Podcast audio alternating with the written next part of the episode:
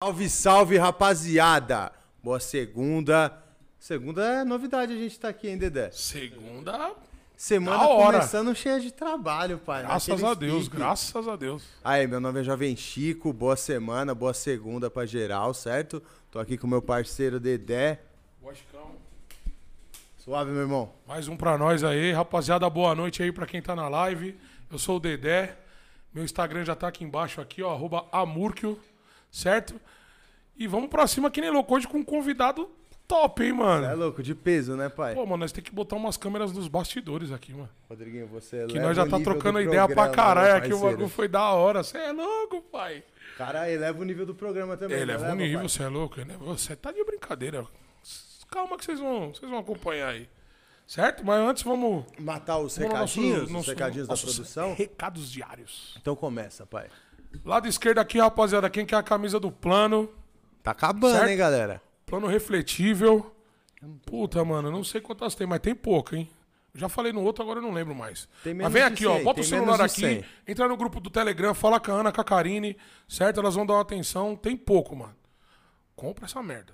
E o outro QR Code, Dedé? Se o cara apontar, leva pra onde, meu QR parceiro? Code leva pra ajudar nós, né, Não mano? faz me rir, né? Não faz me rir. É. Amolece aquele coração gelado. Ajuda nós aí, o convidado tá da hora. Tá com o petisquinho, tá com o negocinho dele. Entendeu? Aqui, pai, ó. Bota a câmera aqui e faz a gente feliz. Entendeu, é bebê? papo. E o, e o Jabá Master? Comercial. Aí, você que tem uma empresa, acha que tem a ver com a proposta do nosso programa? Vem no e-mail. Nós temos um plano, arroba Comercial. comercial, arroba nós temos um plano.com. Tá aqui bonitinho aqui embaixo, certo? Capricha, Manda baby. lá uma mensagem, a gente vai entrar em contato, vai te mandar um Media Kit, vai conversar com você, que eles pique. Vamos apresentar o homem de hoje? Vamos pra cima. Vamos Aí. pra cima. É até difícil de explicar, né, Não, mano? mas antes, vamos mostrar o Vamos livro do mostrar homem, o né? presente? Você mostra ou eu mostro? Você mostra. Mostra aí. Mostra. Aí, ó. Aqui, ó. Deixou Rapaziada, fortão. Aí, produção. E aí, já tá na tela? Vocês já sabem quem é, né? Só pela capa do livro, né? Então vai, apresenta o homem, Chico. Tá ligado? O cara é jornalista, mano. Ah, fala. Não, eu já ia de antemão agradecer pelo presente. Muito obrigado, Obrigado, meu Alexandre. parceiro. Opa, Vamos guardar com carinho. No final E eu vou pedir pra que você eu dar. ler, Me fala o que você vai achou. pra prateleira. É. Olha lá. E eu vou querer depois um rabisquinho aqui Queremos. pra guardar com recordação, irmão. Foda, mano. Apresenta o homem, Chicão. Ah, é, o cara é referência até do que a gente tá fazendo aqui, né, mano? Referência. O cara é jornalista, fundou revista do rap, já fundou o Catraca Livre, que é referência também em comunicação. Top. Ele tá no meio do audiovisual, tá no meio da música, tá no meio da comunicação, é especialista em quadrinhos, Em quadrinhos. um jornalista em quadrinhos e hoje veio aqui conversar com a gente. Aí, uma salva de palmas pro homem. Alexandre de Maio, meu É parceiro. nóis, é nóis, é nóis. E tá vindo com uma proposta da hora aí que ele tava mostrando pra gente aí, meu Deus do céu, fritou minha cabeça, hein? Como que é o nome dessa parada? Pô, primeiro agradecer aí o convite. que- Apresentamos bem, esquecemos algo, irmão? Não, pô, nós vamos trocando ideia aí. tá ótimo. É, queria agradecer aí o convite, pô, fico muito feliz de vir trocar ideia, né? Depois de uma pandemia toda dessa, a gente em casa. Então Loucura. vir trocar ideia é sempre da hora agora. Cada ideia é um reencontro. É quente. E ser aqui na quebrada, ser aqui onde eu moro e tal, mano, puta, Tá perto. foi melhor ainda. Foi muito, muito, muito satisfatório mesmo encontrar, tipo, um lugar de criatividade, inovação, tecnologia, música, arte aqui, assim, um prédio inteiro, pô. Gostou, pai? Parabéns e boa sorte aí. Vida Tá ligado, longa, vida obrigado. longa. Você é de casa, pai. Você é mais de. Até brinquei com ele aqui, falei, o convidado hoje é mais de casa do que nós. Bem ele mais. treinava aqui, mano, nesse prédio.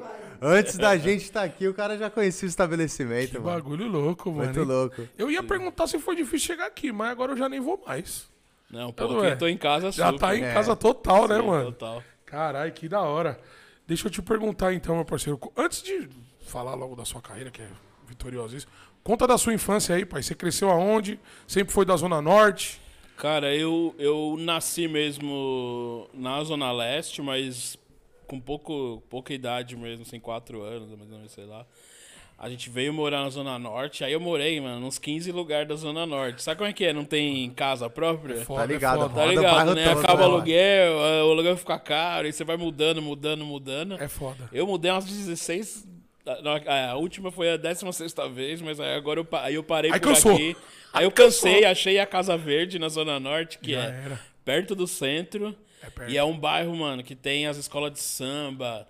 É o bairro que eu consegui fundar minha revista, né, na época. Então, eu meio me instalei aqui na Casa Verde e, e aqui fiquei, assim. Mas eu, eu cresci, mano, na Zona Norte.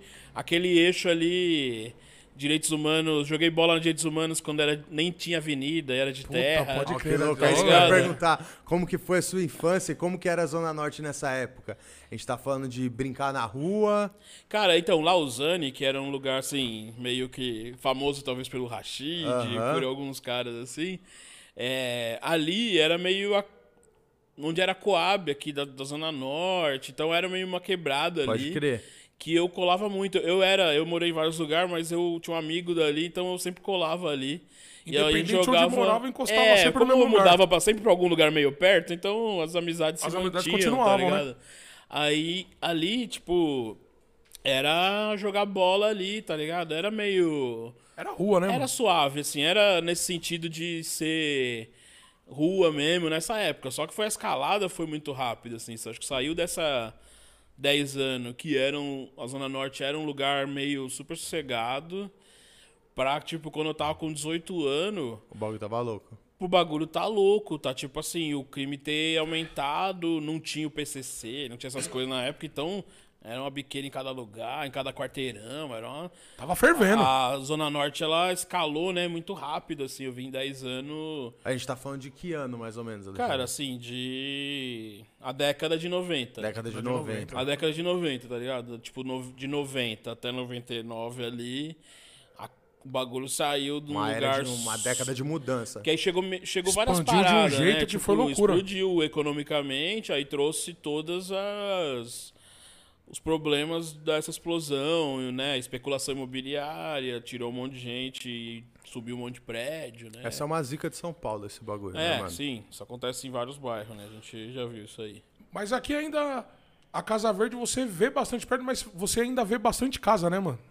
É, a Casa Verde... Isso que é da hora. Tá E na ligado? Zona É. Norte, né? Na Zona Norte, Um sim. dos bagulhos que eu acho É mais o que eu gostoso gosto aqui. A daqui gente é tava isso, falando é. ontem com a minha mulher, a gente tava passeando e falando, pô, você olha, você vê o céu azul, você não Sim. olha e vê prédio. Vista tá do ligado? horizonte, né, mano? Você vê o horizonte aqui fácil, assim. Exatamente, exatamente. Ah, ou qualquer outro, né, em vários lugares de São Paulo, você olha, pum, Você prédio. não vê, mano. É o que mora ali no outra- centrão mesmo, é só prédio, mano. Você é louco, eu que moro no centro. Eu dou ali, muito é valor aqui. A Zona Norte conseguiu manter um pouco dessa carinha, assim, meio de bairro, né? Aqui é muito antigo. O É primeiro, muito antigo. primeiro busão do centro veio pra cá. Caralho, não Passava sabia aqui disso. nessa esquina. Tem um acidente de um, no jornal que um desses trenzinhos perdeu o trilho e bateu num bar em 1902 aqui. Nossa, aí, mano. Tá ligado? Então, tipo, 1902. essa ponte da Casa Verde já existia de madeira. Era o primeiro rolê do centro pra cá, Pra tá ligado? cá.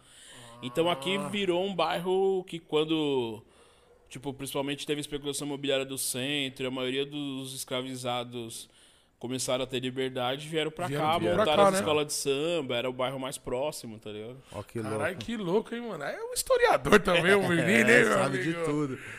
E aí, Chicão, manda aquela brava. Não, mano, eu tava curioso em saber como que começou a sua relação com o desenho e com o quadrinho. Se foi dessa época de infância, que a gente fala de infância da rua, ou se você era um cara de desenhar já. Porque a gente, quando vê os seus desenhos, fala, caralho, mano, se impressiona. E aí eu fiquei tipo, será que era algo que ele desde pequeno Cara, fez me- ou virou uma chave em algum momento? Não, puta, eu me lembro assim, total. E depois eu fui até estudar esse rolê mais, assim, a fundo, mas eu me lembro total de. Como toda criança que no- com 5 anos todo mundo desenha, 4 anos, todo mundo tá desenhando muito. Você pode ver, qualquer criança. E nessa época tinha gibi pra caramba, né, mano? Tinha, tinha um monte de gibi, já tinha desenho animado. Então, tipo assim, se você ver, todas as crianças desenham. E eu fui, acho que aquela criança que continuou desenhando, tá ligado? Um monte de criança para por causa da alfabetização, vai tendo bloqueios criativos mesmo. E eu não, eu continuei. Eu lembro assim, mano, sétima Sempre série, seguiu, mano. eu já não tava prestando atenção na, na aula e tava desenhando no fundo da sala. Já tava indo mal na escola e fazendo quadrinho das paradas que acontecia da Tartaruga Ninja com os personagens da época, tá Tava ligado? com a cabeça fritando em outra Já tava parada. saindo da escola e a primeira coisa que eu tava pensando era fazer um quadrinho, aí fazer uns fanzine, tá Ó, ligado? que muito louco, mano. Aí, então foi tipo assim, eu me lembro assim, desde que eu me lembro de gente, é uma necessidade, assim, é um barato meio de. Desenhar pra mim é um negócio meio assim, puta. Mesmo quando eu não tenho trampo de desenho pra Aham. fazer exatamente, assim, não tem nenhum projeto, eu paro ali, fico Pontual e fica desenhando. desenhando. Pego um amigo, desenho alguém, eu faço uma homenagem pra alguém. tá E ligado? vinha algo de retratar coisas do dia a dia, sempre teve esse viés É. de, de retratar a realidade. Aí teve um clique que eu acho que eu ponho muito na conta ali do, do rap, do Racionais, do Consciência Humana, do Câmbio Negro, tá ligado? Aham. Pra, eu tava desenhando, tipo assim, qual que era o, a perspectiva pra quem queria ser desenhista de quadrinho? Trabalhar na Marvel e fazer os super-heróis. Sim. Só que era uma época que existia um movimento de desenhistas independentes na Marvel que estavam abandonando, porque a Marvel, como a Marvel não pagava direito autoral, esses desenhistas do Homem-Aranha, os desenhistas foda montaram sua própria editora, tipo um selo independente, tá ligado? Pode crer. E fizeram uma revolução no mercado nessa época. Isso na gringa a gente tá na falando? gringa, Alexandre? isso na gringa em 94, 95, 6 ali. E eu tava ficando com 16, 17, 18, 18 anos ali. E eu não, não me via desenhando super-herói. E aí eu peguei e fiz uma história de uma parada que aconteceu na minha rua, de uma bala perdida que matou uma criança, aquele rolê que tava na quebrada, várias bocas, literalmente num quarteirão tinha três bocas, assim, tipo, um em cada rua. Loucura. assim. Aquele rolê que era, sei lá, com 17 anos na Zona Norte. E, tipo, eu não queria desenhar super-herói, eu sabia disso. Quando eu vi o. Eu fiz esse quadrinho, aí eu vi o Racionais. Tipo, falava, tinha aquela música que falava que o Primo Preto começava a dar alguns dados sobre a violência. Aham. É, tantos por cento de jovens negros morreram, tal, tal, tal, tal, tal. Esses dados, quando eu vi isso, eu pe- eu peguei e falei, puta, vou pôr no meu quadrinho. Aí eu peguei uma letra do Brau que eu tô ouvindo alguém me chamar, que é um roteiro foda, de visual. foda. E eu fiz o quadrinho daquela história. Aí eu fiz uma do Consciência Humana. Aí eu falei, puta, acho que isso aqui é uma parada, tá ligado? Tipo, quadrinho de realidade, juntar arte com protesto. O que o rap fazia, eu queria fazer em quadrinho, tá ligado? Mas isso por iniciativa própria. Ouvindo, é porque o rap Por tava. você mesmo. É, eu tava lá eu no tá Lausanne um jogando bola, tava bombando Racionais. Eu Certo. cresci nessa época que Racionais você ouvia em todos os rolês, tá Homem na ligado? estrada. Bagulho, porque era a primeira vez que tinha um rap de, que, de periferia tocando Sim. nos lugares. Era uma coisa inédita. Não era um bagulho normal. Tipo, hoje você vai lançar um trap, vai lançar um rap. Já tá no habitual. É um né, bagulho que existe já. Sim. Era um bagulho que não existia. Então É que é antigamente era uma coisa muito nova. Certo. Então era um bagulho muito. E era muito forte em São Paulo. A gente pensava assim, pô, se em São Paulo, em todas as quebradas, tá todo mundo ouvindo Racionais. Mesmo ele não estando na TV, mano, no Brasil inteiro deve ser Cê é assim. louco, as fitas fervia. Tipo, porque você não tinha informação, então você tinha que ouvir o, o MTV ou pá. O Brasil inteiro era meio. Pra quem tinha TV Mas eu, na cre- época. eu cresci com o Racionais em. Um ano antes de lançar a revista, o Racionais ganha o VMB, fecha o VMB, cantando, se apresentando, era o maior evento de música, não tinha internet. Então você imagina que era o grande momento que toda a juventude olhar pra música, era o evento da MTV. Sim. Isso é 90 e tanto. 98. 98, E o né? Racionais vende um milhão de discos, é capa da Showbiz, que era uma revista de rock, e, e fecha o VMB, que é um VMB clássico, eles entram cantando, ligado, Carlinhos. Brau, pá. Bagulho foda, assim. É que não E tem eu- como segurar os caras. Os caras vieram fazendo e um eu, barulho do desempre- caralho. e eu tava desempregado, trabalhando num boteco, sem perspectiva nenhuma. E desenhando. E desenhando, mas assim, mano, totalmente Totalmente sem sem. rumo, assim, Caralho. totalmente.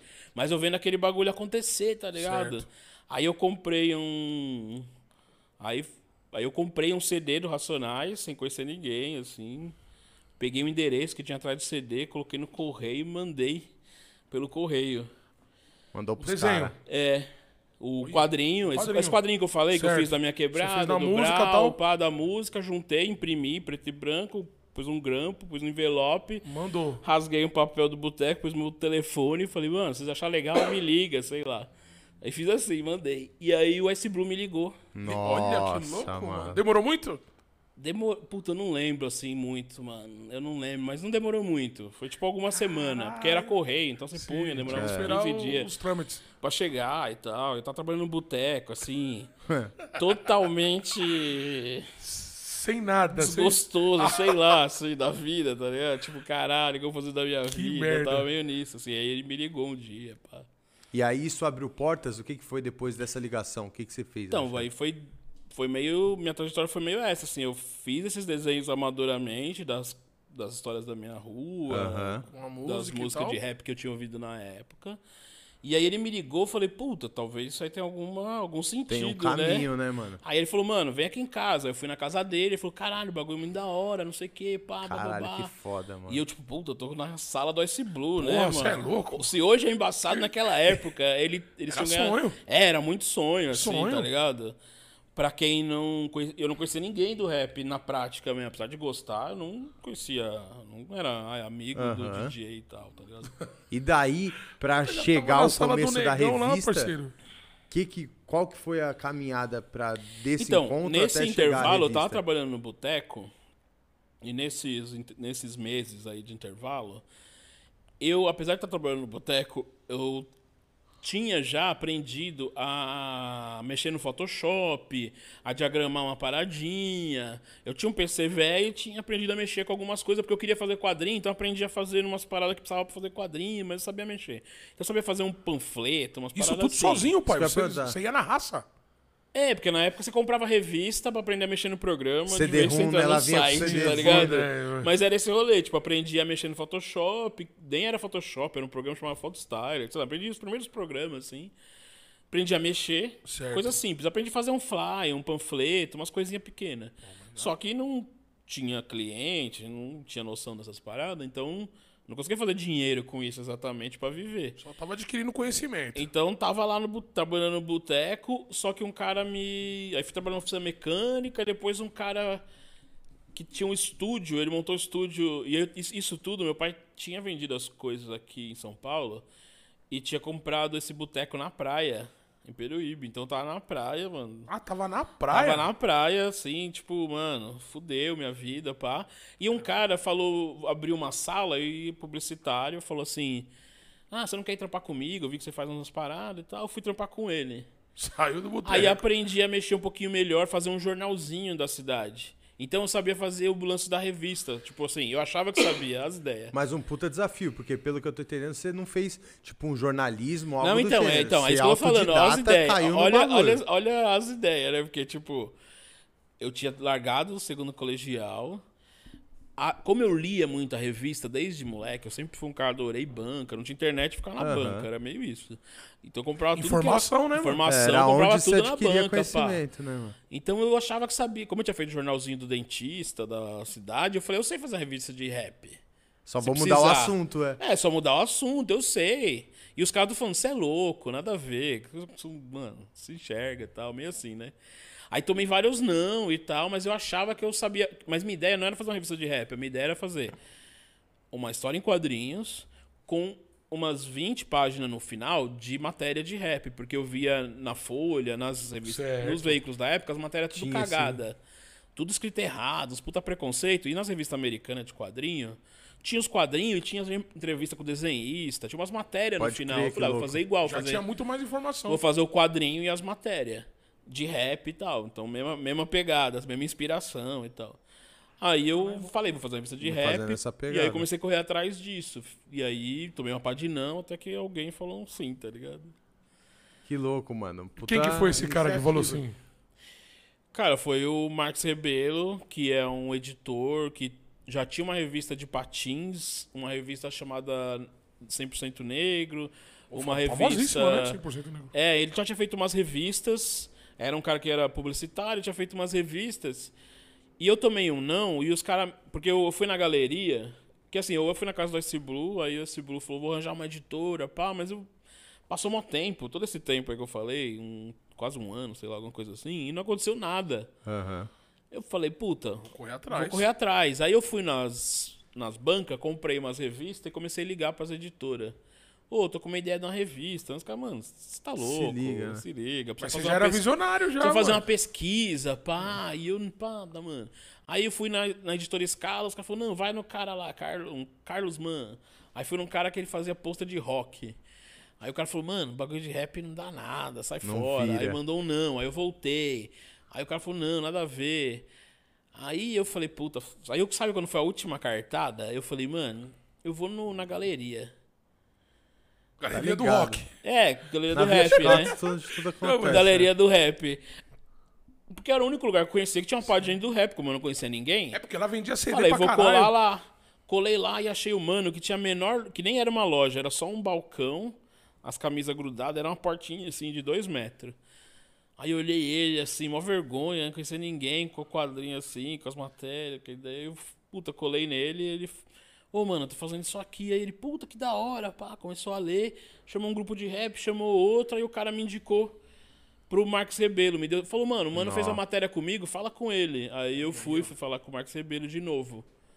Porque o cara da escala, eu já tinha na escala, tinha mandado pra ele, ele falou, mano, não quero fazer essas paradas agora, pá, tô sem grana, tô fudido também, pá. E aí eu voltei lá, falei, mano, esse cara mandou de volta aí Aqui. tal, me deu seu endereço e tal. Aí ele, puta, Mas você já foi com o nome falar com ele, né? Fulano me indicou lá. é, mas não sei se era relevante na época. Mas ele falou, mano, eu não tenho nada a perder também. Vamos pra cima. Vamos você pular voltou Vamos nessa pra bala. cima, vamos É um pra sinal. cima, pá. É, tipo meio assim, é um, um sinal, sinal. pá. Eu falei, mano, vamos. E eu, assim, meu último dinheiro, carro sem documento, a última cartada da vida. Ah, legal. tá cartada da vida. Aí eu falei, vamos, bora. Aí fomos, fizemos uma parte de entrevista. Ele falou, vou fazer que nem eu fiz com as minhas outras revistas. Fizemos umas entrevistas de capa. Fomos nos lugares, enquadramos as pessoas tal. Cheguei no GOG, 5 da manhã. no Então, mas show. aí, tipo, sem marcar nada, só foi. Sem no- marcar nada, porque não tinha como marcar. Você co- colava, mano, Jundiaí, GOG vai tocar lá, colei, fiquei Bota até a 4 da manhã. Esperando colei uma ali, atenção. pá, e aí, GOG, tô fazendo esse bagulho, aí colava com o negócio, pô, da hora tal. Enfim, fizemos tipo um boneco da revista, ia, foda, ia lá mano? nas, nas lojas de roupa do centro. O Marcos Rebelo era um cara já de uns 50 anos e tal, então já passava alguma moral, uma- não, eu tinha respeito 20 ali, anos, né, tá ligado? Aí ele ia lá e falava, ó, esse anúncio vai custar 2 mil e você paga só quando eu trouxer a revista aqui. Que vai estar nas bancas do Brasil inteiro e eu vou te dar umas revistas. Aí ele fez todo mundo assinar um papel lá, um sulfite, que dava uns 10 mil, que era o que a editora tava pedindo. Fez acontecer. Lançamos o primeiro. E os caras da editora falaram, mano, esse bagulho não vai dar nada. E o nome sempre foi esse. O sonho Não, sempre foi esse. O nome ia ser Hip Hop Brasil. Hip Hop Brasil. Aí a Hop gente começou Brasil. a fazer uma pesquisa na rua.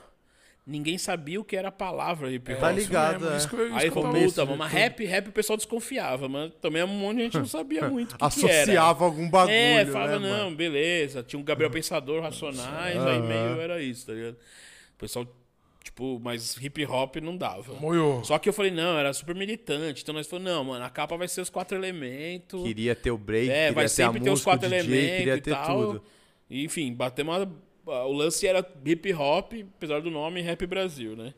E aí lançamos, e aí, puta, mano, foi um fenômeno, explodiu de venda, assim, o primeiro número, como não tinha informação fora de São Paulo, principalmente, no São Paulo ainda chegava uma revista gringa, Aham. circulava umas paradas, fora não, então...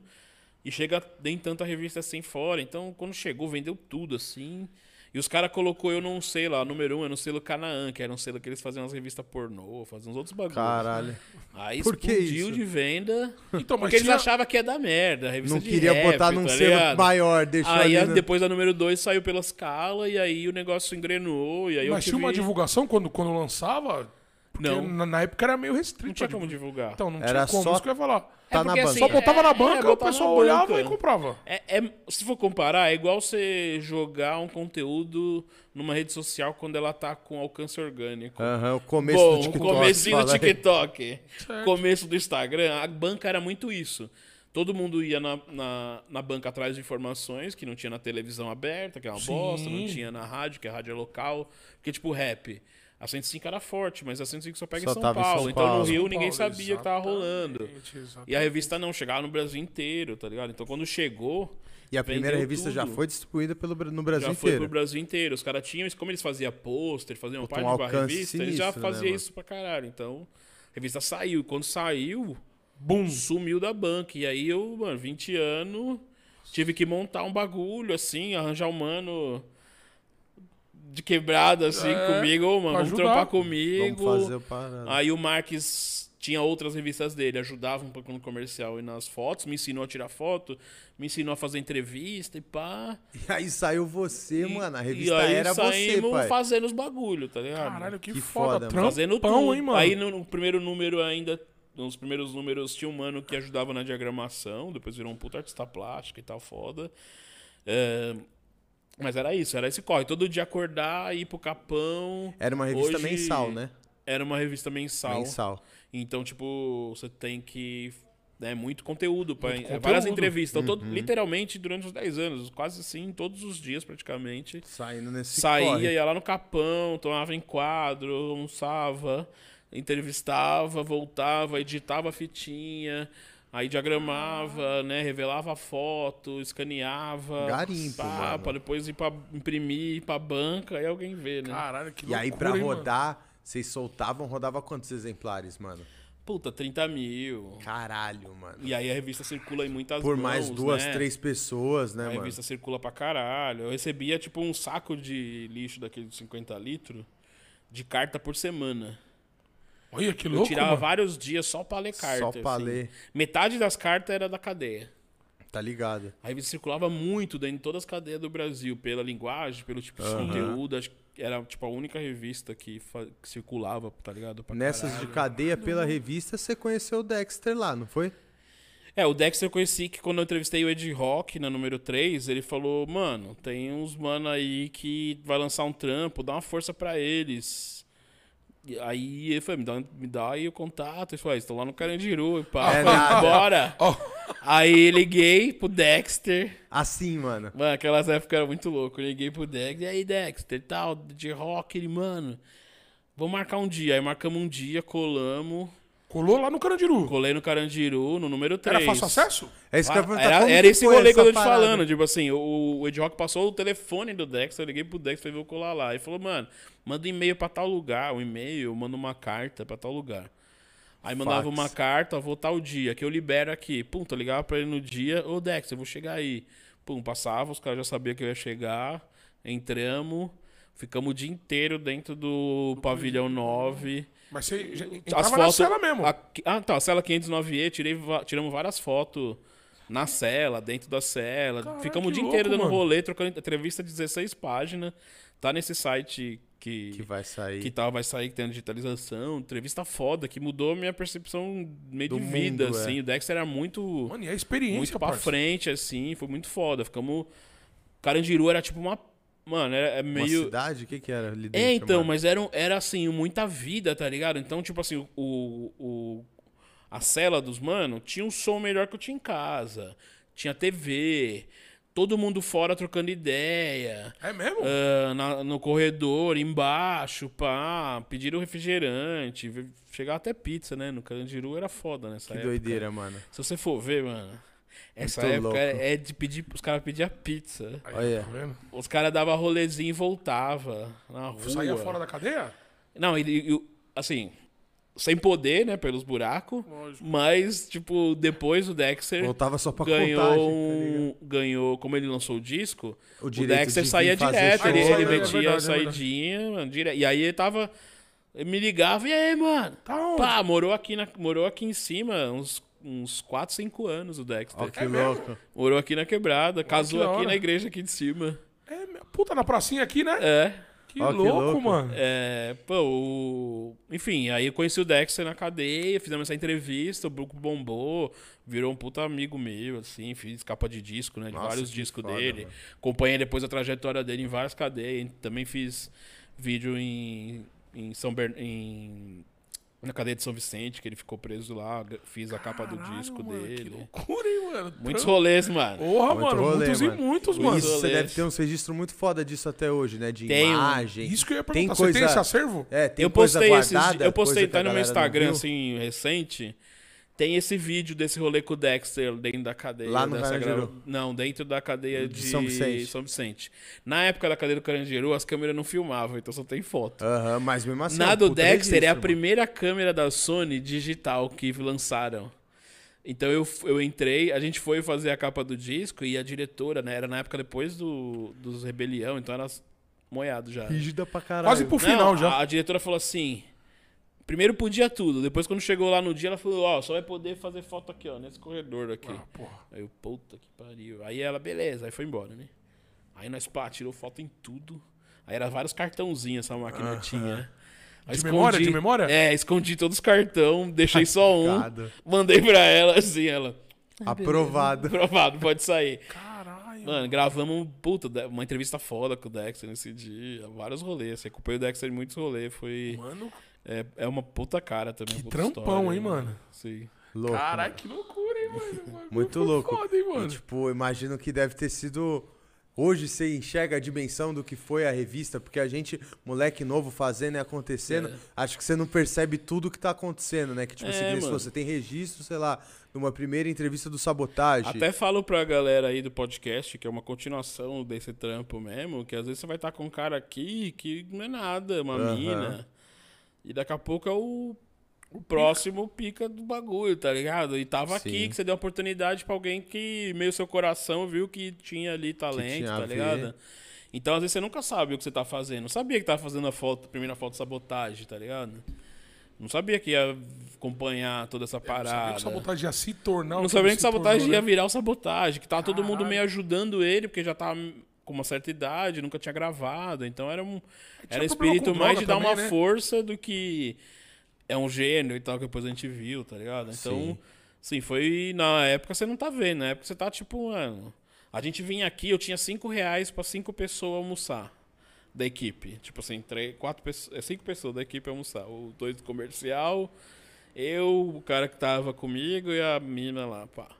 Nós vinha aqui comer pastel, que os cinco reais era o pastel, era um real e tinha um suco. Tá ligado? Aí nós um comíamos o mandava um- pastel aqui, os cinco, com cinco reais, comia, almoçava todo mundo.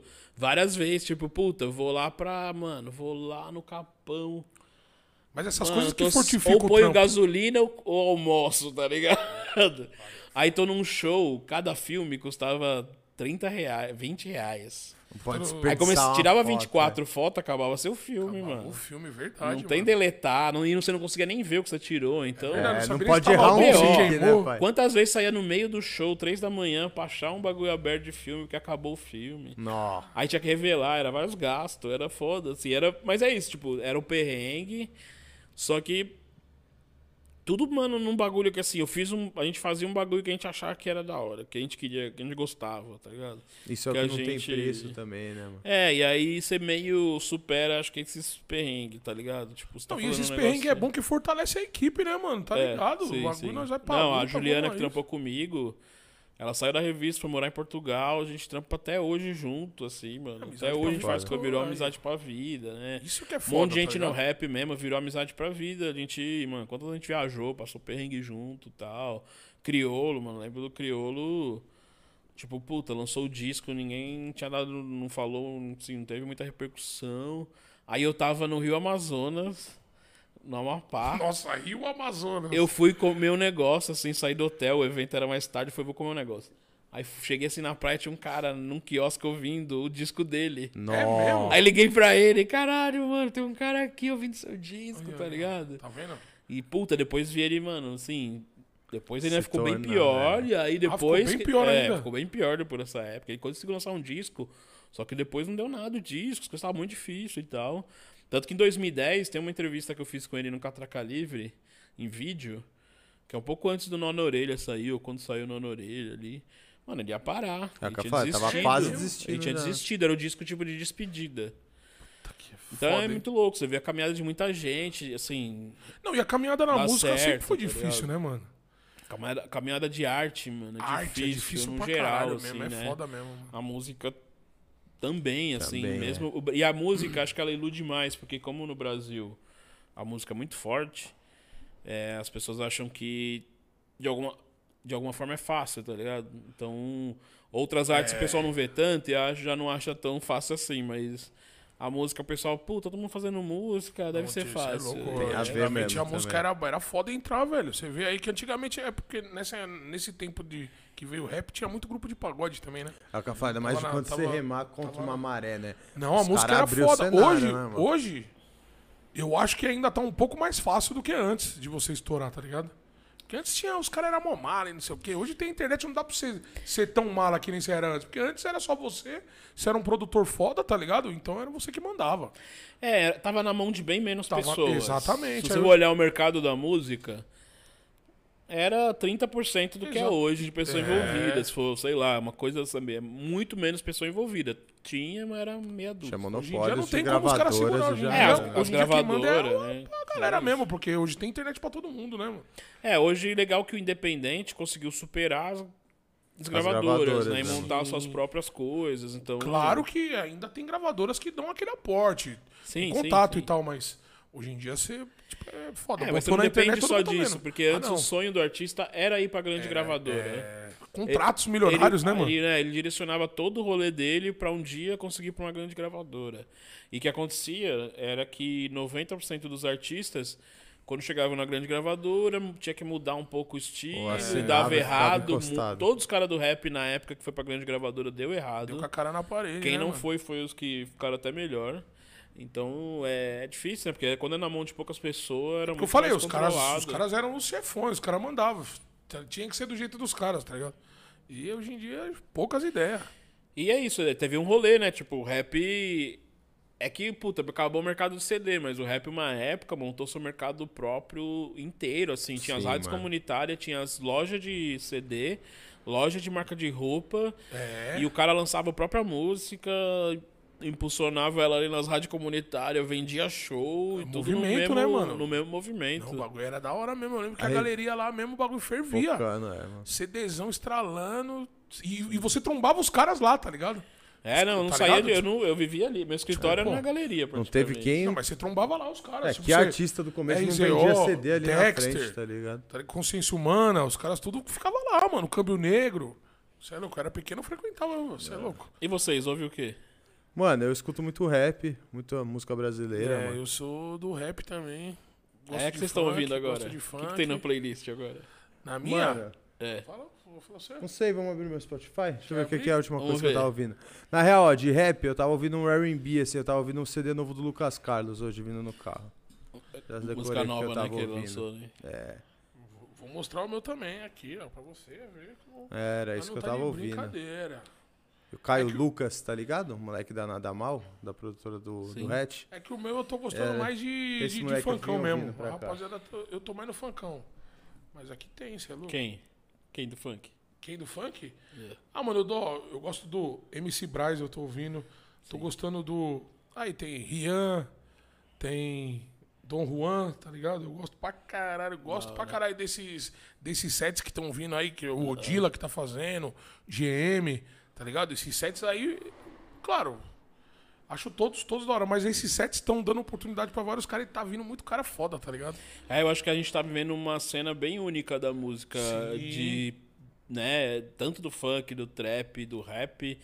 É muita gente boa, muita qualidade, é muita gente produzindo, é muito Ouço louco Costa mesmo. Pra E caralho. da parada se unir, né? Essa galera lá do Rio, tipo, do funk e do trap, os Sim. caras tá fazendo um barulhaço, né, mano? E hoje fazendo um som muito parecido, né, mano? Não, Um puta, som tô ouvindo tá MC Cabelinho pra caralho, caralho, MC é, É, mano. tem tudo do a ver, né, mano? Sempre teve tudo a ver. É que em algum momento não tinha maturidade dos movimentos, até dos artistas, pra se encontrar, tá ligado? Mas acho Pode que crer. agora essa barreira aí caiu e. Né? É, e eu acho Aí que o também, momento da acho que caiu. estética tem muito a ver mesmo, né? Tipo, a estética do trap tem muito a ver com isso do Rio. É, porque E o, o funk funk, do também. Rio é, nasce do rap também, mano. É. Então, tipo, o trap vem do rap, tá ligado? É tudo mesma origem total, assim, e com. E com os caras sabendo fazer, que eu acho que é legal também, que é, não é só copiar o gringo, né, mano? É pegar Trazer o bagulho e fazer também, o funk né? dar uma lição nisso, de tipo, mano. Mano, eu acho que o Põe funk as é- coisas é- brasileiras, é põe a estética mesmo. nossa. Exatamente. Pega o que tem de legal dos caras, mas pega as coisas foda que nós tem, porque os caras copiam depois de nós. E mano. vende, né? Que é isso que eu falo. Tipo, e vende. Você vê, Mano, tipo, mas quando o o cara faz não- bem, bate lá também, né, É, mano? os gringos copiam várias coisas de nós, mano. Eu acho que o funk não, tipo. Não pegou essa cópia do gringo, tá ligado? O funk é mais Brasil mesmo, é mais Não. nosso a parada, tá ligado? rap que É, então, pega eu tô falando, pra o, fu- caralho, o né, funk, ele dá uma aula disso. Ele pegou uma batida gringa, mexeu nela, deu uma identidade pra ela, o mundo inteiro reconhece, olha e fala, caralho. Pô, eu trocava ideia com o Catra, O Catra falando, mano. É o louco, Ca- o Catra era foda, né, Pô, mano? pô, daí fui no, P- no AP do Catra, dei rolê no, com o Catra, fui em show, pá. Caralho, um cara- Tem uma, uma dessas edições tem esse parece, rolê assim. com ele, tá ligado? O que que eu fiz? Eu, eu falei, eu fazia umas edições conceituais e pra provar que o hip hop era e funk era a mesma pegada, eu aproveitei que o África Bambata veio pra cá. Que louco. Entrevistei a África Bambata falando do funk e colei com o Catra pra falar do funk. E aí, o- puta, é tipo, o África Bambata falou, mano, funk é ré, é, hip hop, é funk é hip hop, é a cena. mesma origem, pá. Aí colei com o Catra, Catra também, mano. Tá, o cara tá falando os bagulho dele, tipo, tocava na- tá tocando na Suécia, em festival de música eletrônica, sem mina, sem nada. Não tem mina gostosa, pá, não tem nada, não tem nem os estereótipos do funk que a gente fala, não, Sim. faz sucesso por causa da mina, faz sucesso por causa não sei não. Não, Tocava num manda. festival de música eletrônica por causa da batida. Bota fé. Porque os caras, caralho, batida brasileira. Pá, e ele fazia, mano, circuitos foda Olha aí, ó. só com a batida, mano. O DJ Não, dele o era é sinistro. foda pela, pela qualidade musical, pela. É, né, conseguiu criar um ritmo próprio, tá ligado? Conseguiu criar uma batida própria, igual reggaeton. tá E hoje não rola uma revista Funk Brasil? O que que você acha? Ia dar Puta, certo? mano. É, é, então eu não, não sei. Revista eu não sei. Quem sabe algum projeto aí que eu tô Uma- pensando. aí. Uma Tem- página né? digital, Hoje né? em dia é página, né? É. Uma página funk. Aí, ó. Aí. A revista durou Chamou quanto pra ser seu tempo, sócio, hein? O metaverso do Essa funk. ideia é minha, viu? Não veio O roubar, não. hein? metaverso aí do. A revista rodou quanto tempo, Alexandre? 10 anos. 10 anos. Você chegou então, mano, ela começou a não rodar 99, 2000 assim? 99 a 2009. Pode crer. Então você viu uma mudança também no cenário do rap, né, mano? Você viu, Sim. tipo, mano, a parada ser um, um bagulho meio que emergente até tá quase sendo um mainstream. Você enxerga hoje, tipo, a gente chegar nesse ponto de, tipo assim, um dia o rap nacional ser o mainstream, que nem a gente vê nos Estados Unidos, que o rap lá é o mainstream do americano. Você acha que a gente chega nessa parada no Brasil, mano? Cara, eu acho que tem que dar uma relativizada numa, numa parada que é muito diferente culturalmente. Que o rap nos Estados Unidos é a música popular. Então eles têm a música country praticamente e o rap. Sendo que o rap é como se aqui o, o tivesse um ritmo só que fosse Que o samba forró, fosse o baião, a pisadinha, o axé, o sertanejo. O sertanejo talvez não, que pode ser igual o country, lá, country. mas o rock, aí você pegar todos os ritmos e tá tudo focado em um só. O Brasil é muito rico musicalmente. Isso aí, o, isso- é o, o trap, o funk, eu acho que eles nunca vão ser o ritmo dominante. Como a gente vê hoje acontece Aham. com o sertanejo, tá ligado?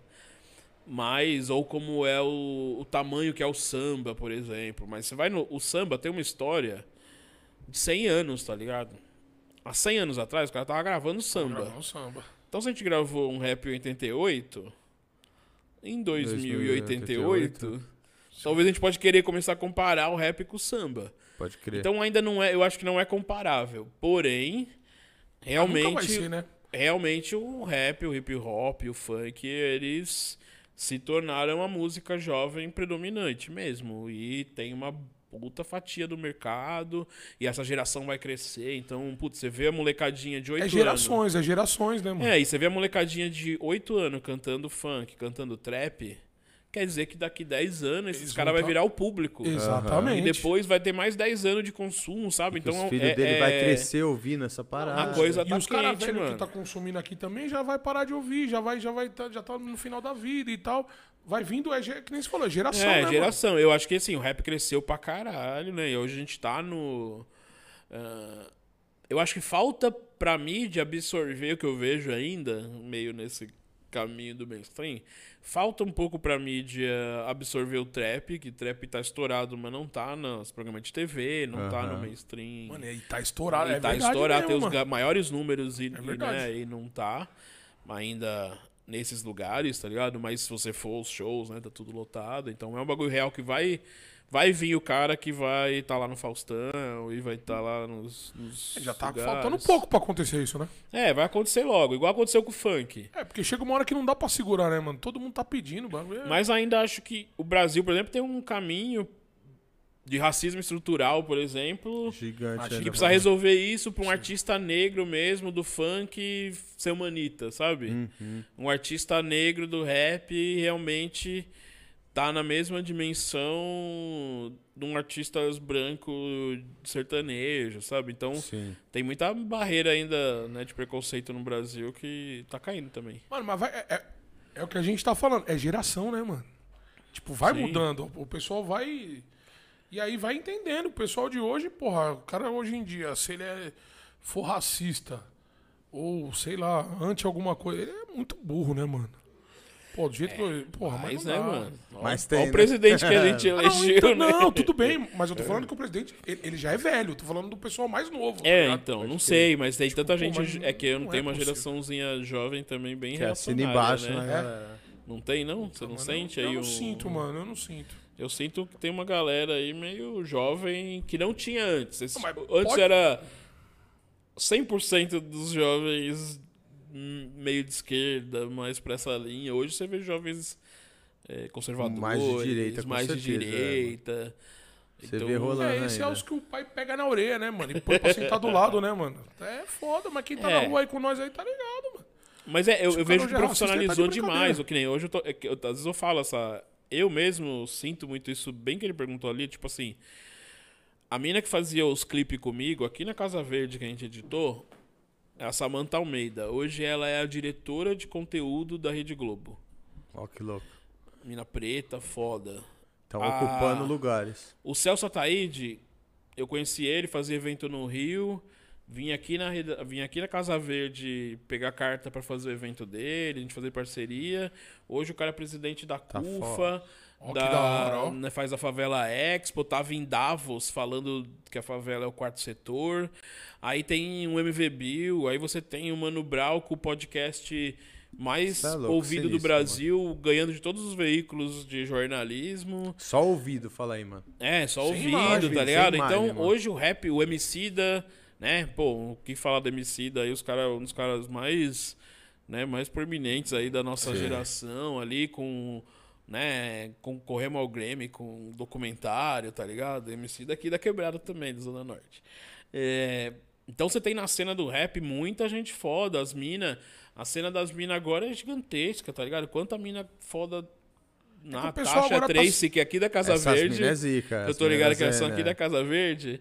Elas. Pô, as minas zica do caramba. As minas é zica Mas do é que o caralho. pessoal, o pessoal agora tá se posicionando também, né, mano? Então, eu acho que é isso. O rap tá em vários lugares. Assim, a geração que gosta de rap hoje tá em muitos lugares diferentes. O rap tá em muitos lugares. A É, gente mano. eu- avançou demais. O funk. Sim. Pô, eu vi o funk começar em São Paulo. E o funk, o que ele é hoje. Mas eu acho que ainda falta os caras se posicionar mais. Ah, sim, sempre do falta, funk, né? tá ligado? Ah, Porque os vai- caras estão com um movimento fudido, É, mas mas estão só- quietos, tá ligado? Aham.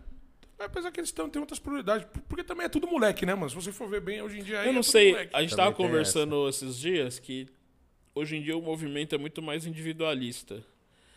E Sim. antigamente tinha essas ideias de coletivos e tal, e hoje cresceu tanto que meio cada grupo é um coletivo. Verdade. E aí acaba que esse espírito aí que tinha um pouco mais no passado, de, de um ajudar o outro meio de graça, e pá, Aham. Essa geração não tá muito aí com esses negócios aí Isso não, que é tá foda, ligado? né, É mano? quente. É isso Hoje em dia, mesmo. cada um mais no seu corre, né, mano? É, Não, e, o- cada corre já gera muita coisa, então o cara fica ali no universo dele e não. Eu, mas eu entendo, é tipo assim, é que nem o, o sertanejo não fez lá, os amigos e bombava. Sim. O. o né, no, não sei o quê. na música baiana os caras se juntam, faz várias paradas. Sim. Então, se o funk e o trap de São Paulo se juntam e faz uma tá parada, você é louco, a força tá que o bagulho forte, tem. mano. Tá ligado? Se o funk, né, o trap do Brasil inteiro aí, do Nordeste ao Rio de Janeiro, São Paulo, faz um, uma parada. Tem, tem começado a fazer É festivais. sempre tem que ter né? aquele revolucionário, né, pai? Que vem galgando, vem gritando, vem falando. É. E os caras têm que abraçar, mas eu acho que podia se posicionar melhor, tá ligado? O bagulho, pô, nós tá aí, informação tá aí, tá ligado? É, Por que mas ficar é- mais se escondendo? É acho acho que que isso é um bagulho trap, que sempre falta, né? Do artista em si. Acho que a gente já. A gente sempre sente esse passo, a necessidade do cara se posicionar e seja em qualquer personalidade. Né? No futebol, às vezes a gente fala, pô, falta o cara se posicionar. Na parada, Real é que todo mundo quer tirar o seu da reta, né, mano? É a Exatamente, real, mano. filho. É foda. O cara É, não então, quer não- falar, nego quer Sim. tirar o seu da reta. Ninguém quer. É que os caras perdem Que a oportunidade os de ter. ganhos, Os né? caras perdem a oportunidade de ter um tá nome. ligado? Fala aí. literalmente O cravado na mais é história, com né, o mano? próprio bolso, meu irmão. E essa é a realidade. O cara já né? tem tudo, já tem dinheiro, não vai fazer falta Tá ele falar ou maluco, não, tá é. ligado, parceiro? É, é a chance que ele tem de virar um ídolo de um, cara pra história, tá Não, ligado? é, e os entender a dimensão do seu, do que você tem, né, mano? Se você é um porta-voz, mano, de, de uma galera que te ouve ali, mano, você tem que ter noção da palavra, né, mano? E tentar fazer o melhor dela que você pode, né, mano? E agregar É, em alguma é- coisa. é que eu acho que é, é mais complicado do que só se posicionar, porque tem um lance da liberdade que o artista, a arte precisa ter também. Que se vira tudo militante, perde a conexão com as pessoas, tá ligado? Essa também. se manter interessante e se posicionar é um equilíbrio muito complicado. Tipo, não, não é tão fácil, porque se você quer toda hora se posicionar, ninguém te aguenta.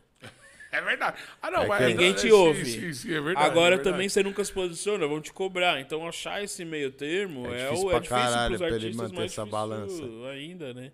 Porque tem uma figura pública e tal, tem uma coisa que é tipo a carreira, muitos interesses. E também tem a É, ver com o perfil do movimento, né? O, a, a música trap, o funk. O funk, funk mudou, se você ver, o funk mudou praticamente completamente. Completamente. O funk saiu do ritmo zero consciência, foda-se tudo, proibidão, pá. Pra ser Putaria, um proibidão. putaria, mano, Crime, o, o bagulho caralho, mais, né, Sim. catológico, de, de tudo quanto é coisa É isso ali. mesmo. E tipo, virou hoje, as músicas que bombam é música de superação. Superação. É o Ariel, é, mano. É mesmo. quem? Mudou, você vê que o bagulho mudou completamente, sem ninguém precisar também muito Podar o bagulho. é, né, virar, mano? uma, virar uma cobrança, assim, e perder a cara também alegre de diversão do funk. O- O rap quis ficar muito tempo só na cobrança e teve que mudar É, também. Teve que mudar, teve que... Tem que, na verdade, tem que saber bater, né? Essa é a parada, né? Tem que saber a hora de bater. Tem que saber né? a hora de bater, E isso né? de falar, às vezes você falando, tem- me deu um insight de pensar aqui. Também é a evolução do tempo, né, mano? Que nem a gente tava falando de um movimento novo. E de tudo é isso, né, mano? As coisas, com o tempo, vão tomando uma evolução natural e tomando um caminho, né, mano? Sim, sim. É muito Aí, Alexandre, uma curiosidade antes da gente sair do rap, que eu a gente quer saber mais da sua vida, dos quadrinhos, do Catraca Livre e de outras coisas, mas eu queria saber, mano, dessa galera que você conheceu, teve algum encontro muito marcante, algo que hoje você lembra e fala, caralho, mano, eu não tinha dimensão daquilo, que momento, que Pô, bagulho tanto, histórico, mano. deve ter muitos, né, mano? Tem tanto que eu tô fazendo um livro. É, É, meu próximo livro É vai mesmo? ser um livro em quadrinhos que eu Caralho, vou contar esses 10 anos. A gente vai estar no lançamento. E irmão. aí, tipo, tava fazendo justamente agora, eu tô montando esse quebra-cabeça, que meio. também fazendo os paralelos com a época, tá ligado? Tipo. aí tem um momento lá, por- tem um momento que em 2003, quando o Lula ganhou, teve a. uma comitiva do hip hop que o Lula recebeu. Tô ligado, tô E ligado. a gente foi lá e Você tava nesse Eu bagulho, tava irmão? nesse dia, fiz essas matérias. E ó que louco, ó, ó a vida de, de jornalista de rap. Eu tava nesse dia, fiz as matérias eh, e voltei de busão Isso foi lá em Brasília, né? lá em Brasília. E aí voltei de busão. Aí sentei lá no fundo, pá, guardei minhas coisas, dormi. Quando tá no meio da estrada, acordo, de repente, pá, acordo, um cara dando tiro dentro do busão. Ô, louco. Assalto, não sei o que, pá, pá, pá, pá. O cara vem assaltando todo mundo, assim, né? Aí eu vi, peguei minha carteira, meu dinheiro, joguei embaixo do banco. Tava no fundão, deu tempo. Tava no fundão, deu tempo pra caralho. Joguei lá embaixo do banco e tal, esperei ele vir. Aí ele veio. E o dinheiro? Aí só que uns dois reais. Ele ficou meio assim, mas já tava no último, né? Então ele tava meio já querendo ir embora. Preocupado já? Pá. Aí ele é, apontou a arma na minha cara. E eu acordei meio assim, né? Com sono. tipo, mano, o que tá acontecendo? Aí, você morreu agora, pá, aquela coisa assim. Pô, mano, não tenho nada tal. Aí o cara falou. Aí ele pegou a mochila e guardou essa mochila que tinha pego da mina. Aí caiu a minha mochila, que tava no fundo, assim, não tinha visto. Aí caiu, ele abriu, viu a máquina fotográfica. Aí pegou e roubou a máquina fotográfica e foi embora. Só que eu tinha tirado os filmes e colocar numa outra bolsa, assim. Aí eu Olha. consegui chegar em São Paulo, revelar os Caralho. filmes e saiu a matéria. Senão ia perder tudo. É. E era tipo assim, foi isso, né? Caramba, Tipo, eu tava com, sua, tava com o presidente, Pra você ver. Né, não? Algumas horas Horas depois. atrás e agora sou tava com a a arma, na cara. meu. Teve rolê com o MV Bill, também teve, teve muito rolê assim desse. Eu tô pondo um livro muito desses rolês. é, de fazer jornalismo em São Paulo, com a polícia. Aconteceu muito caso assim. Então, mas esse livro vai ser da sua carreira ou só do tempo que durou a, a revista? A ideia, é, a ideia é do tempo que durou a revista. Eu quero fazer, eu tô chamando de A Era de Ouro do Hip Hop, que é esse de louco. 99 a 2009. Certo. E eu conto um pouco como começou a revista, vou contando essas histórias com o MV Bill, que a gente foi enquadrado, Nossa, quase mataram ele. Foi lá pro Rio isso, essa história se Quase passa mataram, lá? Não, Pegou? foi em São Paulo. São eu Paulo. fiz, ele foi capa e eu fui pegar ele na galeria e levar ele até o hotel. No dia das mães. Ele Eu- veio pra ser capa da revista Não, e ele já tinha sido capa, eu tava com as revistas impressas e ele tava na galeria. Aí eu falei, Bill, eu vou aí te trombar e te levo as revistas pra você. Aí ele falou, pô, me deixa ali no hotel. Eu tinha um corsinha, sem, aquele corsinha sem documento lá. Tá Aquele ligado. lá, aquele, lá. pá, falei, não, entra aí, vamos lá, eu te deixo. Tava eu, mano, que trampava comigo na frente, e o Bill atrás, deixando ele. Quando virou a São João, polícia, vai, vai, vai, vai, vai. E a gente, pô, pá, tal. Quadraram, vai, vai, vai. Aí pegou, eu saí do carro, eu falei, pô, a gente é imprensa, tô levando ele tal, não, não, não sei o quê. Quer saber de O nada. amigo meu saiu da frente e o Bill é muito grande, ele é, alto e o Corsinha era duas portas. Então ele teve que, sabe, apoiar pra sair. Na hora que ele apoiou, o cara engatilhou a arma pra atirar. Ô, louco. Vai, não sei o quê. Pá. Tá ligado? Tipo, sabe, um gatilho, Aham. gatilho a arma assim. Aí o amigo meu viu, falou, "Ô, racista filha da puta, meio xingou ele. Ô, louco. Aí, mano, é o não sei o que, mas o MV Bill era a primeira capa dele da revista. Tá ligado, não Ninguém conhecia, tanto, não era muito conhecido aqui em São Certo. Paulo, né? Mas já era um pouco conhecido. Aí, eu, mano, pô, não sei o que, os caras ficam meio assim, né? Com o amigo meu xingando ele e tal, o MV Bill saiu, todo mundo começou a parar no meio da avenida. Homem, né? Na avenida, todo mundo começou a parar, umas pessoas começaram, e aí, Bill, o que tá acontecendo, não sei o quê. da Ó, hora. que fita. E- Porque na hora que o cara engatilhou, ele falou, vai filha da puta, não sei o quê. Aí o amigo meu pegou esse gancho e falou, "Ô, xingou o cara, racista. racista. não sei o quê. Nós tava acostumado a tomar muito enquadro. Sendo da cidade era foda. Aí o policial falou, não, bababá. Aí o Bill ficou parado, falou, não, não vou falar com você, não sei o quê. O policial viu que era eu, falei, o artista aqui, ó, levando ele pro hotel, não sei o quê. Se você com as revistas, E né? nós com a revista e tal, falou, mano, é, não pensei que vocês eram do PCC, inventou alguma coisa assim. Mas falou, fala pro seu amigo que eu não sou racista, não. Eu falei, fala você. Eu fiquei já meio assim, né, pai? Falei, falar com ele. E o Bill, assim, meio na. Porque o cara queria que o Bill sentasse na guia, o Bill não quis sentar e tal. É. Aí começou aquele meio. assim já, né? Tipo. Aí o cara, não, deixa eu ver o documento do carro. Aí eu falei, beleza. Olha os documentos. Aí, puta, documento vencido, né? Aí Ele, pô, eu falei, aí, mano, vocês enquadraram o cara e tal. E o Bill, não, não, eu vou chamar meu advogado, falou alguma coisa assim. E aí parou um advogado de carro, olhou. Ei, Bill, o que tá acontecendo? Nossa, deixa ajuda? que Começou a fazer mó tumulto. Começou a fazer mó tumulto. Aí eu falei pra ele, não, pode levar meu carro e a gente vai pra delegacia, processa vocês de racismo, aí a gente vê o que vai acontecer. que vai acontecer. Beleza, pode levar. Aí ele, não, peraí, porque aí a gente já chama a corregedoria. O pai falou, não, peraí que eu chamo. Ele ligou pra corregedoria, o policial. É mesmo? A corregedoria chegou, mano, em uns três minutos, porque eles são ali do lado. né? É, ali do lado. Aí eles chegaram uns três minutos, as barcas pretas, olhou a cena, assim, falou com os caras.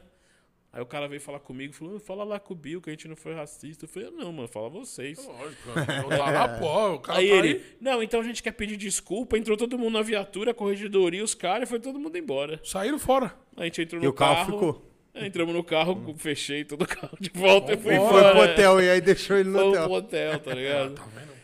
Puta, era, esses- era muito enquadro. Toda vez tava fazendo matéria, era foda, assim. Antigamente era foda mesmo. mano. Mas tem. E as partes boas, as partes legais, assim, puta, é isso, assim, sabotagem. Eu fiz a primeira matéria, tava entrevistando a RZO, e você falou, mano, vai chegar um mano aí. Aonde você onde vocês estavam, mano? Onde Eu, foi eu essa primeiro. matéria? eu- o RZO. Foi lá em Pirituba? Quando eu comecei em 99, o trem era estourado.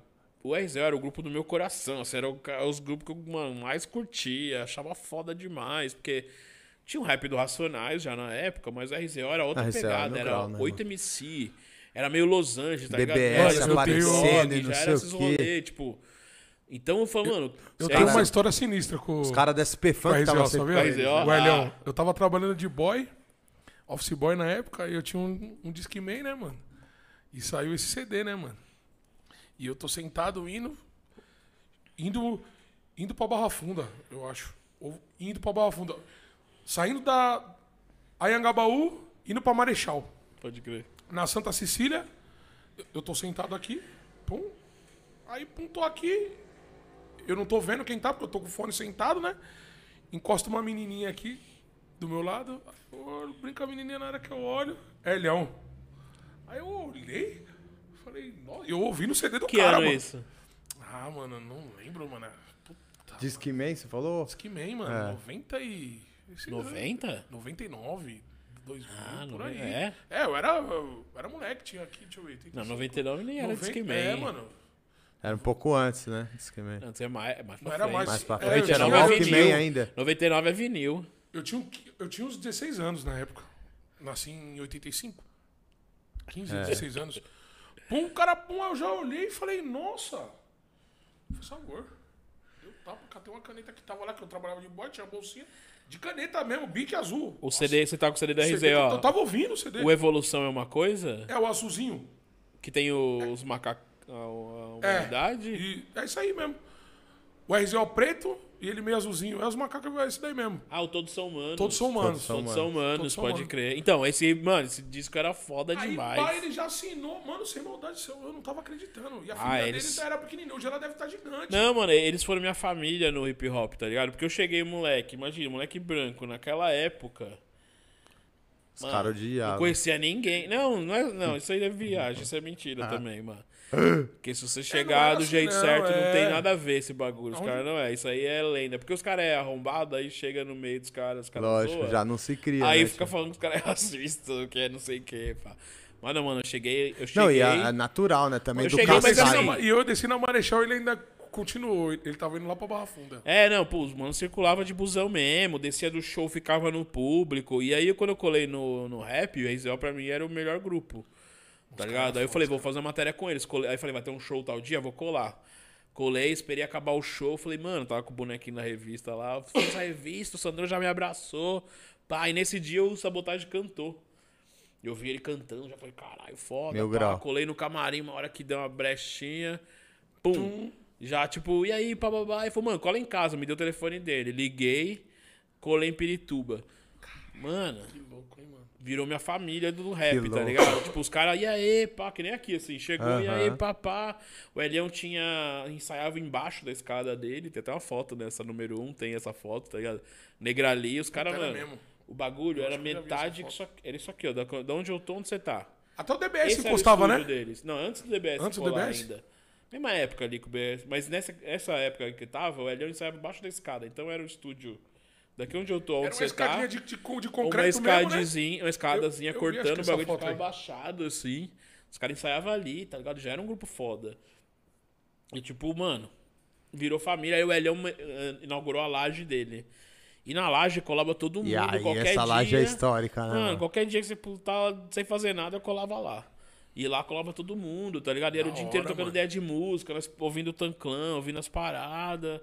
Era, mano, virou, tipo, meus parceiros. E os caras têm ligação com o Tanclan mesmo, não tem? Tem, Os caras da. RZO, Eu tem, fiz né? clipe com eles que o. Os caras do Tanclan mandando vídeo Aí é. pra, pra fazer o vídeo. Os caras do Tanclan veio pra cá, gravou Cê é louco, junto. mil grau. A gente fez vídeo, mano, com os caras do saco de maconha mandando pra nós e tal. Mano, fiz vários. O, louco, o RZO virou. E o RZO era esse modelo de família do hip hop, tá ligado? Esse bagulho que, É uma não tem, que banca, não né, tem mano? mesmo. Os caras não eram profissional de montar um estúdio e ganhar em cima dos artistas. Eles eram uns caras que, mano, pegava a pessoa com dificuldade e falava, vem aqui, vamos gravar, vamos Era lançar de agregar, disco, né, mano? segue sua carreira, tá ligado? É meio isso, lançou uma pá de gente. E era muito... ah, os caras eram muito receptivos, assim, a gente... Puta, Não, mas o, o aí cara eu... foi super humilde. E virou uma ligação que foi além do profissional, então, mano. É, Vocês virou viraram amizade, amigo, virei amizade com o Sandrão, o Colo de vez em quando na mano. casa dele, o Elião também, virou uma, essas amizades pra vida, tá ligado? E, mano, falando do fim da revista, uma curiosidade minha, porque pra mim foi mais ou menos a mesma época que a gente começou a ver, sei lá, pouco depois acabou a MTV e foi uma mudança dos meios de comunicação. Sim. Foi isso que deu, no final das contas, o fechamento da revista ou não? Foram outros motivos? Cara, eu acho que tem esse processo que a revista tinha uma grande importância porque as pessoas não tinham acesso à informação. E aí a revista chegava e lá eles tinham. Mostrava, né? consumiam, né? a informação e tal. Agora, no Brasil em específico, a distribuição começou a ficar muito cara.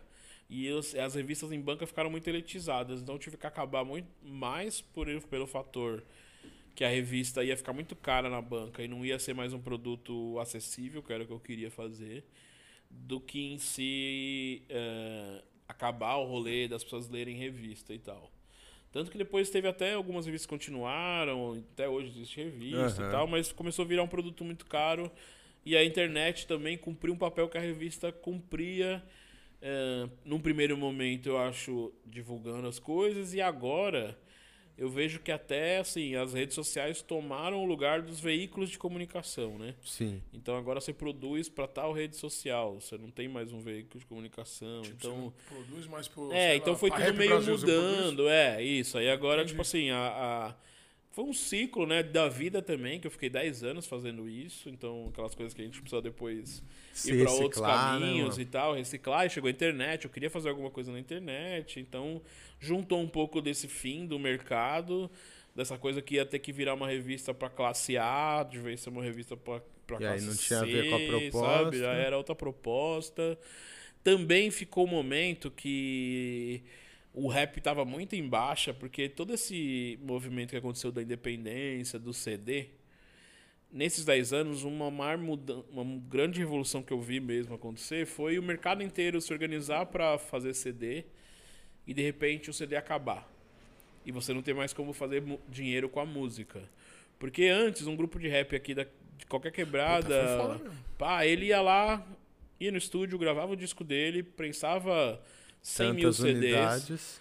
pagava a rádio comunitária, ele ia vender 100 mil CDs para as lojas do Brasil, ia ganhar 10 reais por CD, ia enfiar um milhão no bolso com esses 100 mil CDs, sem precisar passar por nenhum grande conglomerado financeiro, nem nada. Então tinha um mercado próprio. Quando o CD acaba, os grupos não têm Uma como fazer grana. E o rap vai minguando, e as- Vai. vai acabando os grupos, e vai tendo um hiato, que é aquele hiato que depois aparece o Emicida, começa a aparecer uns caras que começam a entender como mexer com a internet, mas que só vai Virar, Se re- virar o jogo agora com o Spotify, é. anos, é.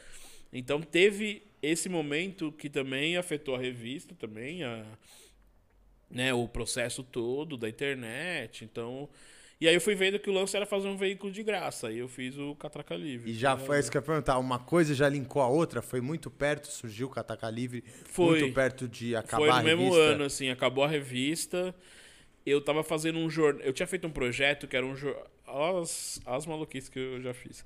Eu fazia um projeto que era um projeto de um jornal mensal só sobre literatura marginal. Olha que a loucura. gente imprimia 10 mil e distribuía nos saraus. De São Paulo. Tinha muito sarau de poesia. Em São. Paulo a gente ia lá e distribuía os 10 mil jornal, conseguia Gratuito. gratuito, conseguiu o apoio do, do Itaú, impri- fazia as matérias, imprimia capa com Marcelino Freire, com vários escritores e tal. Que louco, mano. Aí, nesse meio, um Meio ano aí, tempo que aí. acabou a revista, eu, e fazendo esse jornal, eu conheci o Gilberto Menstein, que era, que era um jornalista bem da Folha, de vários lugares assim, e tava faz- começando com esse projeto do Catraca Livre, com essa ideia de fazer um site e tal. Mas não. O nome Catraca Livre, você que deu? Não, não, ele já tinha esse nome, Ah, Catraca Livre, nome. e ele tava começando. Ele, tipo, tinha o blog dele, Certo. ele era o jornalista que fazia na CBN e na Folha.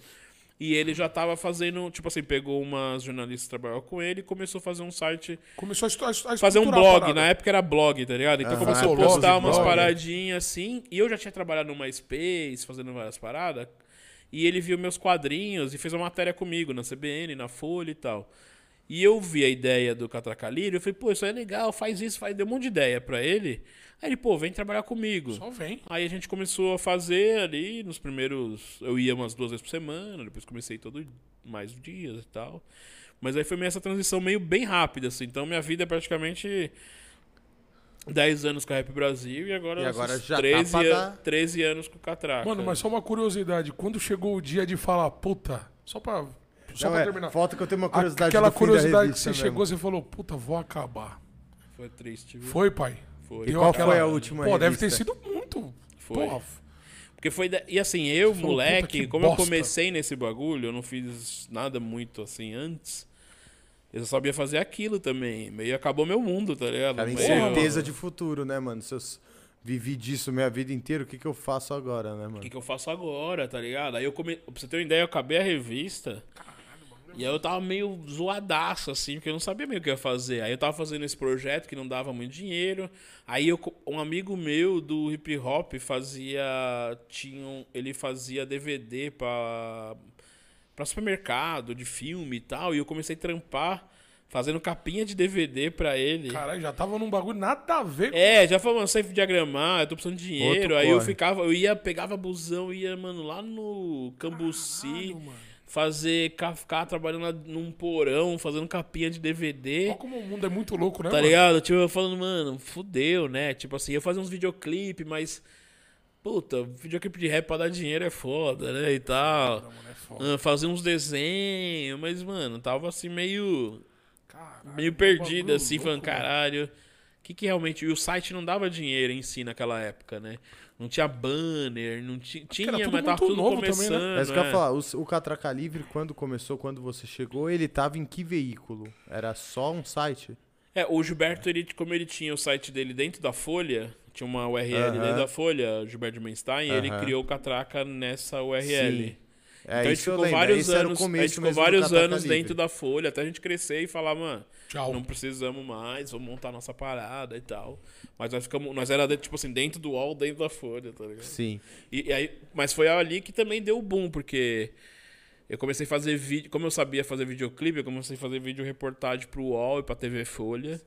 Aprendi pra caramba ali também e tal, jornalismo, rolê. fudido. E pra mim, que tinha começado no jornalismo meio, totalmente meio amador, é, mais uma, pô. ir trabalhar no Catraca com jornalistas profissionais e tal, também foi um puta aprendizado Porra, e tal. E o Gilberto me abriu muita porta, assim, foi um cara foda, assim, que...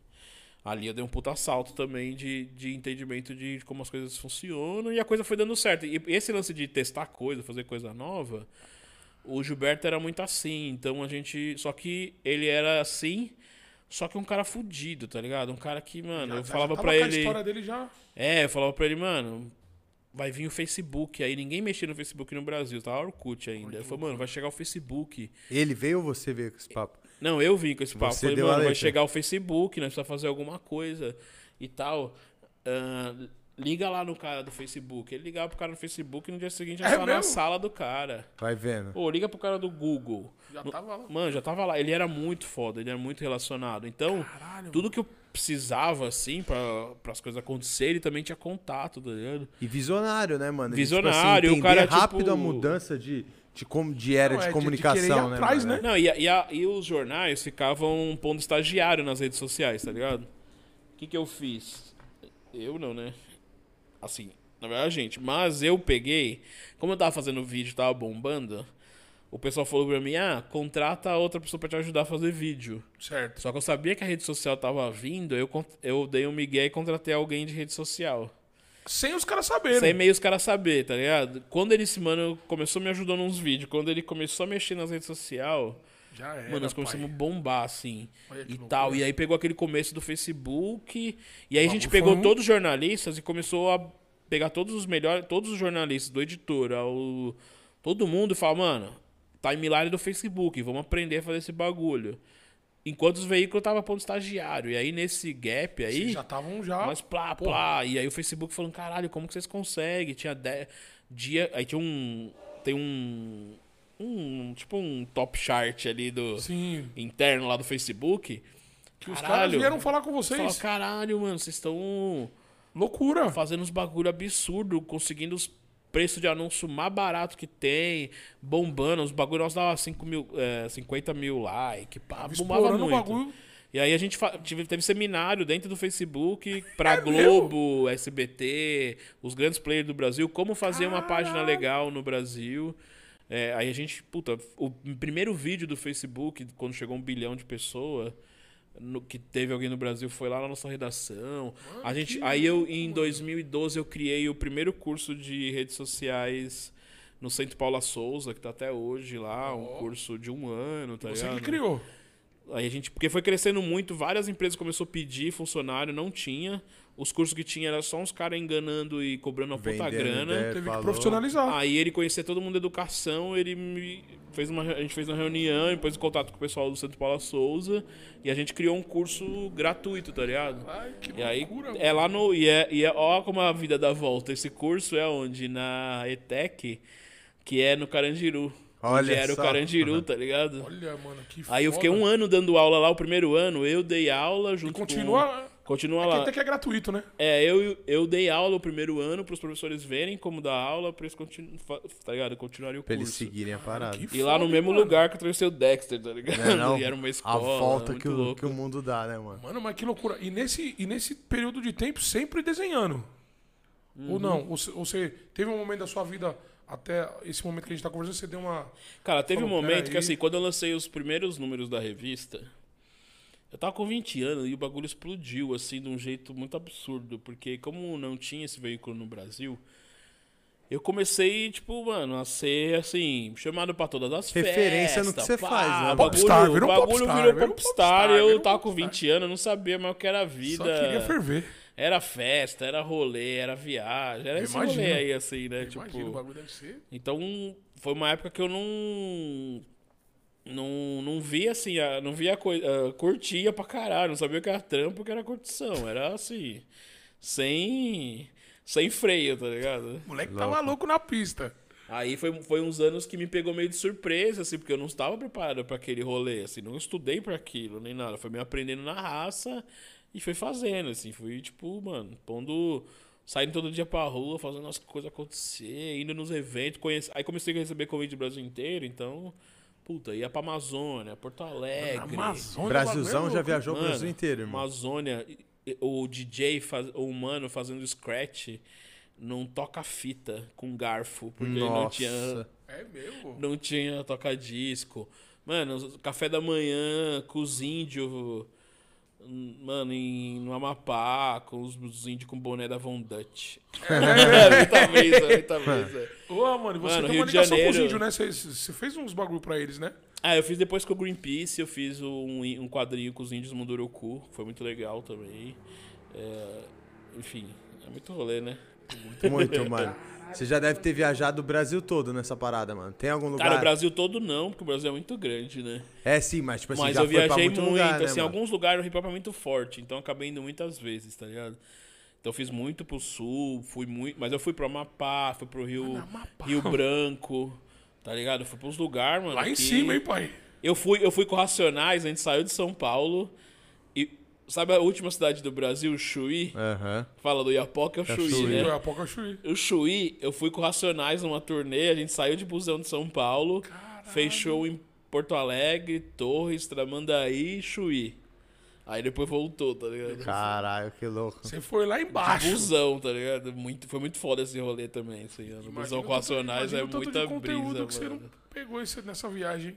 Aí ia pra Porto Alegre, fazer edição especial em Porto Alegre, porque meu rolê era dar voz pras pessoas. Então, tipo assim, se eu colava no Rio pra fazer MV Bill, eu já aproveitava e entrevistava 30 grupos.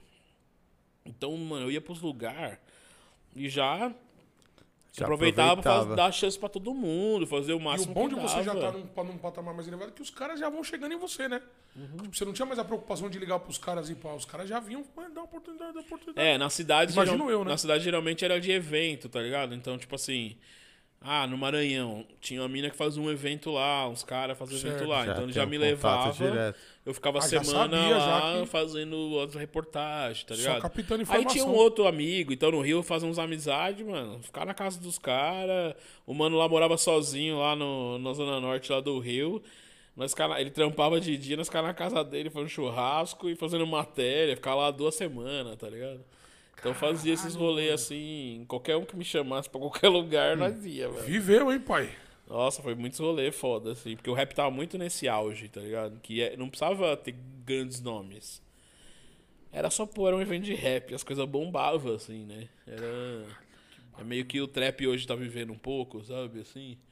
Então, né, era uma época muito efervescente, programa de TV. Muito louco, vivendo um os sonho, gringos né, mano? vindo aqui, tá ligado? Conheci alguns gringos vindo aqui. Putz, E já foi pra fora também, mano? Cara, eu fui só pra, só pra Paris, Paris, lançar naquele esses... rolê que a gente tava trocando é, ideia. Paris e Lyon, que eu lancei esses livros aí, mas nunca... Tô devendo aí pros Estados Unidos, tô com, tenho vários amigos lá, tô, tô, tô preparando minha, meu, um rolê por lá, assim. que Caralho, nessa não foi caminhada, vários caras foram morar fora e tão bem lá agora. Que da hora, mano. Olha o network aí, ó. É, fiz capa do mano lá de Los Angeles, que lançou um disco, Fez Red, capa e não foi pra lá. E nem fui pra lá, mano. Tem que ir, né, pai? Tá É, ligado? tem que ir. Os Estados Pandemia Unidos eu também, tenho... né? É que a pandemia aninhos. deu uma quebrada também, É, né, e mano? tem uns amigos que, mano, tá na área de arte, de edição de vídeo, tá ligado? Arte lá fora é mais reconhecida que aqui? Ah, pra caralho, mano. Mas, tipo, muito mais? Ai, mano, é- dá até tristeza. Ele Mudou até o tom de voz, tá ligado? É foda, mano. É, mano, o mano de after aí, ele ganha 30 mil por mês, tá ligado? E você faz uns after gringo, né, mano? Que a É, gente tipo, viu mas ali, não, o mano, bagulho é- after simples, tá ligado? Caralho. Aí E você ganha- nunca pensou em em ir pra fora? Ganhar vida com essa parada? Puta, nessa área não, mano. Eu fui sempre nesse caminho de ter os veículos. Eu fui muito sonhador, né, eu acho. Então eu sempre fiz fazendo. eu Nunca foquei muito só na grana. Então.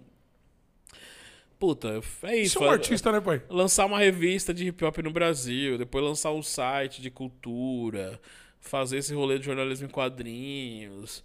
E pra mim, nunca, nunca me, me atraiu muito ir morar na gringa e tal. Não, eu digo trabalhar dentro de uma pelo- indústria. Porque É, lá você isso. acaba tendo que virar uma pecinha num lugar, tá ligado? É verdade. Aqui eu consigo fazer um monte de coisa que talvez lá eu não conseguisse. Principalmente nessa, pra quem trabalha com comunicação, nessa barreira da língua, tá ligado? É, isso que é foda. Então, tipo, eu nunca, nunca pensei mesmo em trampar. Às vezes eu faço um trampo ou outro pra fora e tal, mas é muito o bom é que, raro. que tá aparecendo os trampos, né, mano? É, hoje em dia aparece um ou outro e tal, mas não não vejo, não me vejo, nem hoje em dia ainda não me vejo. Eu prefiro eu gosto desse rolê aqui no Brasil, de estar conseguindo fazer alguma coisa na cultura do Brasil e tal. Caralho, que Foda, top, mano. hein, mano. E o rolê de lançar livros, Alexandre? Sei que você já lançou outros, né, mano? Você já fez uma parada com Ferrez, inclusive. Sim. É, qual foi o primeiro, mano? Esse é lançamento, né, irmão? É. Esse é o último. Não, esse é o saiu. último lançamento. É, esse já é o não último tão- É o lançamento. último lançamento. E o que já vai- não tá tão lançamento assim agora. Cara, é, esse eu lancei em 2018. Foi meu último livro. Lançar livro é muito trampo, né? É muito esforço aqui no Brasil e tal. Então é um negócio que não dá pra fazer toda hora. Ah, Mas esforço você diz a ponto de ser chato? Cara, não fazer. Não fazer é chato, mas na hora que você tá com o produto pronto, você não tem muito evento, os eventos que tem é complicado, você precisa ter muita disponibilidade pra conseguir fazer a coisa girar e tal. E eu não tenho muito mais esse tempo também. Tipo, o meu quadrinho embaixo do braço e ficar participando de feira e me dedicar ao que eu precisaria me dedicar Entendi. pra um livro. Então, é, tem todo o processo de fazer um livro, assim, né? Fazer alguma coisa relevante e nova. Mas é, tem esse processo depois de divulgar, de fazer a coisa acontecer, que aqui não é fácil no É, Brasil. isso deve ser foda. Então eu fico pegando um fôlego aí entre um livro e outro. É, mas no meio disso, o que eu achei foi o jornalismo em quadrinhos. É, me, me permite que eu tô sempre lançando coisa quase todo mês, cada dois meses. Então, entre esse livro e eu lancei E várias próximo. paradas, tá ligado? Eu lancei agora o último trampo mais relevante, sim. Eu fiz uma matéria durante a Covid sobre como as favelas em São Paulo eh, estavam combatendo a Covid em Paraisópolis, Heliópolis e, e na Brasilândia. E essa matéria ganhou no do, ganhou o prêmio inter- ganhou prêmio americano de a melhor matéria em inglês de saúde do Caralho, International foda, Center mano. de Jornalismo, tá ligado? Fiz um, um site polonês e essa matéria sai em várias línguas. E Você foi pra rua pesquisar isso ou É. Isso, só... fui pra Heliópolis, Paraisópolis. É, Caralho, eu dei então, aula há muito mesmo. tempo em Heliópolis, então com essa galera lá, e, enfim. é, a gente foi nas periferias no meio da, da pandemia mostrar como eles estavam arrecadando alimento e ajudando as pessoas e tal. Então eu consigo fazer muita coisa de desenho no meio. Eu também trabalho num site chamado Go, né, igual o Brasil, e é um site de futebol, então ligado. direto eu tô Direto fazendo. aparece anúncio dessa parada. É, direto eu tô fazendo coisa de futebol também, então eu faço os clipes, faço animação, então tô. Você gosta de futebol, irmão? Gosto, gosto pra caralho. Torce pra que assim. time, pai? Corinthians. Corinthians, tá ligado? Me é corintiano respeita, também. Chicão, me respeita, pô. É a massa, caralho. É. É a Pô, massa, Corinthians, cara. né? Eu, eu fico zoando que é o time da minha rua, porque ah, meus pais moram no- na rua Tuiuti.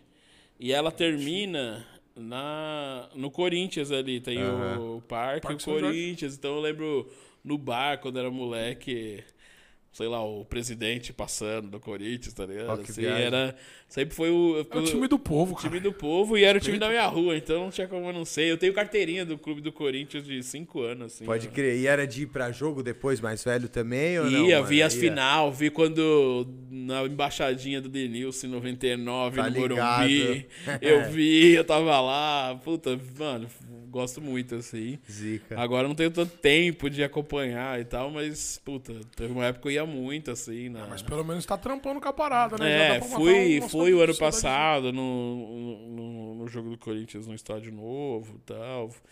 Assim, tô, né, queria ter mais tempo de até Sim. ir acompanhar mais e tal, mas... Esse é um ano que a gente acaba todo mundo arrumando um tempinho pro futebol, né? Por ser ano de Copa. É, e aí trabalhando com isso, eu tô direto fazendo uma parada de jogo, tá ligado? Já chegou uma De- proposta já Tô pra você desenhando... trampar na Copa? Oi? Já chegou proposta pra você trampar na Copa? Pô, tô tentando aí um projeto aí, tô Legal. conversando. Da hora. Ah, Leva o homem pro Catar, porra. É, tô, tô, tô negociando aí um projeto, vamos ver Ah, se que rola. top, hein, mano? Foda, mano. Mas, tô, mas eu faço lá direto, então agora eu tô fazendo umas, umas animações. Vou fazer o gol do Christian, que é um gol do, do Corinthians. Aquele é- gol. Não, do Christian. ó, filma aqui, ó, aqui, ó. É, eu vou, eu vou cortar essa parte, mas por causa do veículo, né? Mas é isso aí mesmo. Tá desenhando isso aí hoje. É mesmo? Naquela parada que você me mostrou lá do, do telefone? É, mas eu- não, daquela mais animação do gol do Marcelinho Ah, do gol do Carioca. Marcelinho, do é, porque eu fa... A gente vai fazendo uma série de. Aí tem um programa do, do, do gol que eles levam o jogador no estúdio e fazem uma entrevista com ele. E aí eles mostram o meu desenho e Aham. começa uma, uma ideia com o cara. Então eu fiz o Amaral, Caralho, que louco, mano. aí vai ter agora do Christian, tá ligado? O do louco. Christian foi foda, né, mano? E a atmosfera da parada. finalzinho do jogo. Entendeu, Chicão? Essas coisas não vivem. Só que é Corinthians, porra. Só que é É Corinthians. só que é entende, né? Corinthians, caralho. A gente é foda, né? Eu, gosto, eu gosto de jogar no videogame, eu gosto. Mano, eu sou. eu Tá gosto aqui, vou falar pra futebol, você. viu? Aqui, aqui, quando nós jogamos videogame, aqui o couro come, hein?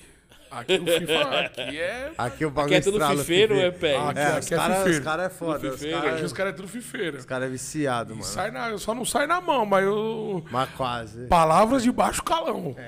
Aqui os caras é foda, mano. Aqui é foda. Aqui Mano, no- nos anos 90, nos anos 2000, assim, o QG do Racionais era lá na Vila Madalena, um, um QG assim antes de rolê e festa. Os caras se trombavam lá. Se trombava num bar lá, meio no escondidinho.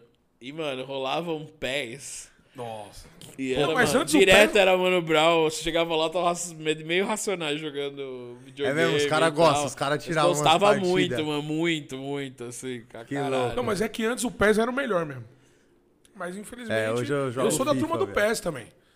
O Winning Eleven PES, mas aí o FIFA ficou melhor e tá ligado. É, eu gosto tem que ir onde o futebol rola mais solto. Mas, pô, trabalhar na Gol é isso. Eu, eu já tinha trabalhado na Placar. Eu fiz umas paradas na Placar bem legais, assim. Placar de lance era do caralho. A né, Placar mano? é muito foda, então eu Também tem fiz... revista da placar. Ainda tem revista da placar ainda? hoje Acho que acabou, né? Acabou também, né? É. A Placar era muito foda, então eu fiz umas paradas, fiz um- um- umas histórias muito legais pra A revista Placar. acabou mesmo. Depois irmão. acabei, é. Até a Playboy acabou, pensei que não ia Fiz a- acabar, mano. Eu até pensava que era eu uma época, que eu fiz a placar, a placar acabou. Acabou. Fiz a Playboy, Eu fiz um tudo, HQ lá pra Playboy, acabou o Playboy. Puta que Tá pariu. foda. velho. Aí, ó. E aí, Playboy? Ajuda aí, pô. Ale, como que é, mano, o seu processo criativo? Hoje você é um cara que ainda. Que eu imagino que hoje a maioria desses quadrinhos você deve fazer digitalizado, né? Você desenha, Sim, tem mas uma com Cintiq. iPad, com algo assim. É, né? tem um iPad e uma Cintiq. Senti que é o quê? Pode Uma tela crer. grande que você vai... É, uma tela grande, aquela tem uma caneta caneta. especial. E Pode aí eu crer. uso, eu uso, agora eu comprei o iPad, tenho usado bastante o iPad, acho legal. E aí a- o legal. papel e a caneta, aquela coisa do lápis, já ficou de lado ou não? Ainda Não, cara, rola? eu é um ainda cara rola que... pra caramba. Tipo, esse livro, por exemplo, eu desenhei tudo a lápis. Pode crer. No papel, tirei foto de tudo. E aí depois eu joguei na Cintiq e fiz, tipo, arte final, que chama. Só veio nos retoquezinhos. Onde Não, não, você redesenha tudo que você já desenhou Ah, a lápis. Só que o a lápis é meio esboção, você tem uns Ah, erros. tá, entendeu. Você só vem Tá ligado? É, aí só, mesmo. só que eu faço tudo na mão, fiz tudo na mão e depois eu jogo na Cintiq e finalizo. Quando você fala tudo, é tudo, irmão. É os prédios, é tudo. é, os prédios, o personagem, o balão, onde vai ficar as coisas. Aí, O roteiro também meio- é seu? O roteiro é seu? Desse aí é. Trampou, hein, mano. É, então é trampo, que nem agora eu tô fazendo do rap. Então eu já tô montando, montei a estrutura do roteiro, escrevi uns tópicos, agora eu preciso sentar a bunda e escrever o roteiro mesmo e tal. Mar... Guardei umas. Mano, a, umas a cabeça deve ferver, hein, mano. É, que aí é lembrar a história, né, que você viveu e tal. Mas o mais complicado, acho que era organizar a história em si, porque apesar de ser uma história que você viveu, o roteiro precisa ser interessante pra quem lê, então precisa ter Lógico. gancho, Também, né? É, precisa ter virada, creio eu precisa que ter um você vai colocando uns pontos e aí você vai criando uma história, né? Porque tem que ter os pontos. É mais complexo que isso. Mais ainda. bem E mais. tem uma galera que chega com essa. É bem mais. ajudando a tudo isso? Ou quando Eu vou você. te mandar, vou te mostrar uma foto. Bem do- mais. Puta do roteiro. Creio eu que, tipo assim, se eu fosse. Quem sou eu pra falar, mas eu ia pegar, tipo, os pontos. Chaves auges, da né? Ah, parada. aqui, né? é, tipo isso aqui, ó. Começo da história aí. Aqui. É só isso? Isso aí é só a estrutura, né? Cada quadradinho desse é uma história. Então. É, é a estrutura geral, assim, porque aí eu quero fazer um paralelo com o Brasil, né? Três anos? É, eu é, aqui é 10 anos, né? de coisa, é. Ah, que eu vi, três anos, tá. Caralho, mas tem coisa pra caralho, hein, mano? É, porque em 2003. Isso é só estrutura. Isso é estrutura. e Cada, um bagulho de- cada quadradinho daquele é meio uma história, um argumento daquela parte da história. Eu quero fazer esse paralelo, né? Tipo assim, eu vivi o FHC com a revista, Lula ganhar, governo do Lula inteiro, tá ligado? Então eu quero pôr esse paralelo, como isso Ah, influenciou entendeu. no que a gente tava vivendo como rap, no que a gente tava, tipo, Falando de cultura no país é, mesmo, como isso era cultura, tratado, né, como que isso foi refletindo na própria música também, né? Caralho, que Então. top, mano. E depois, quando você escreve, você manda pra alguém ver letra, de Isso, dicção, é. Aí achar alguém Isso é uma editora? Isso é o quê? Não, São então, aí tem, pessoas. tem os amigos pra ler e falar, não, tá ruim, tá bem, É, pá. porque é easy. E depois tem, no meu caso, eu geralmente faço isso com meus livros, que é tipo, eu termino eles, depois eu procuro editora.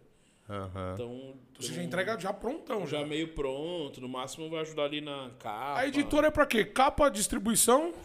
É, depende. Tem editoras de quadrinho que elas pegam desde o roteiro e vão trabalhando junto com o Ah, artista trabalhando junto. em todas as Vai etapas. dando aquele aporte. É, como que eu faço jornalismo em quadrinhos?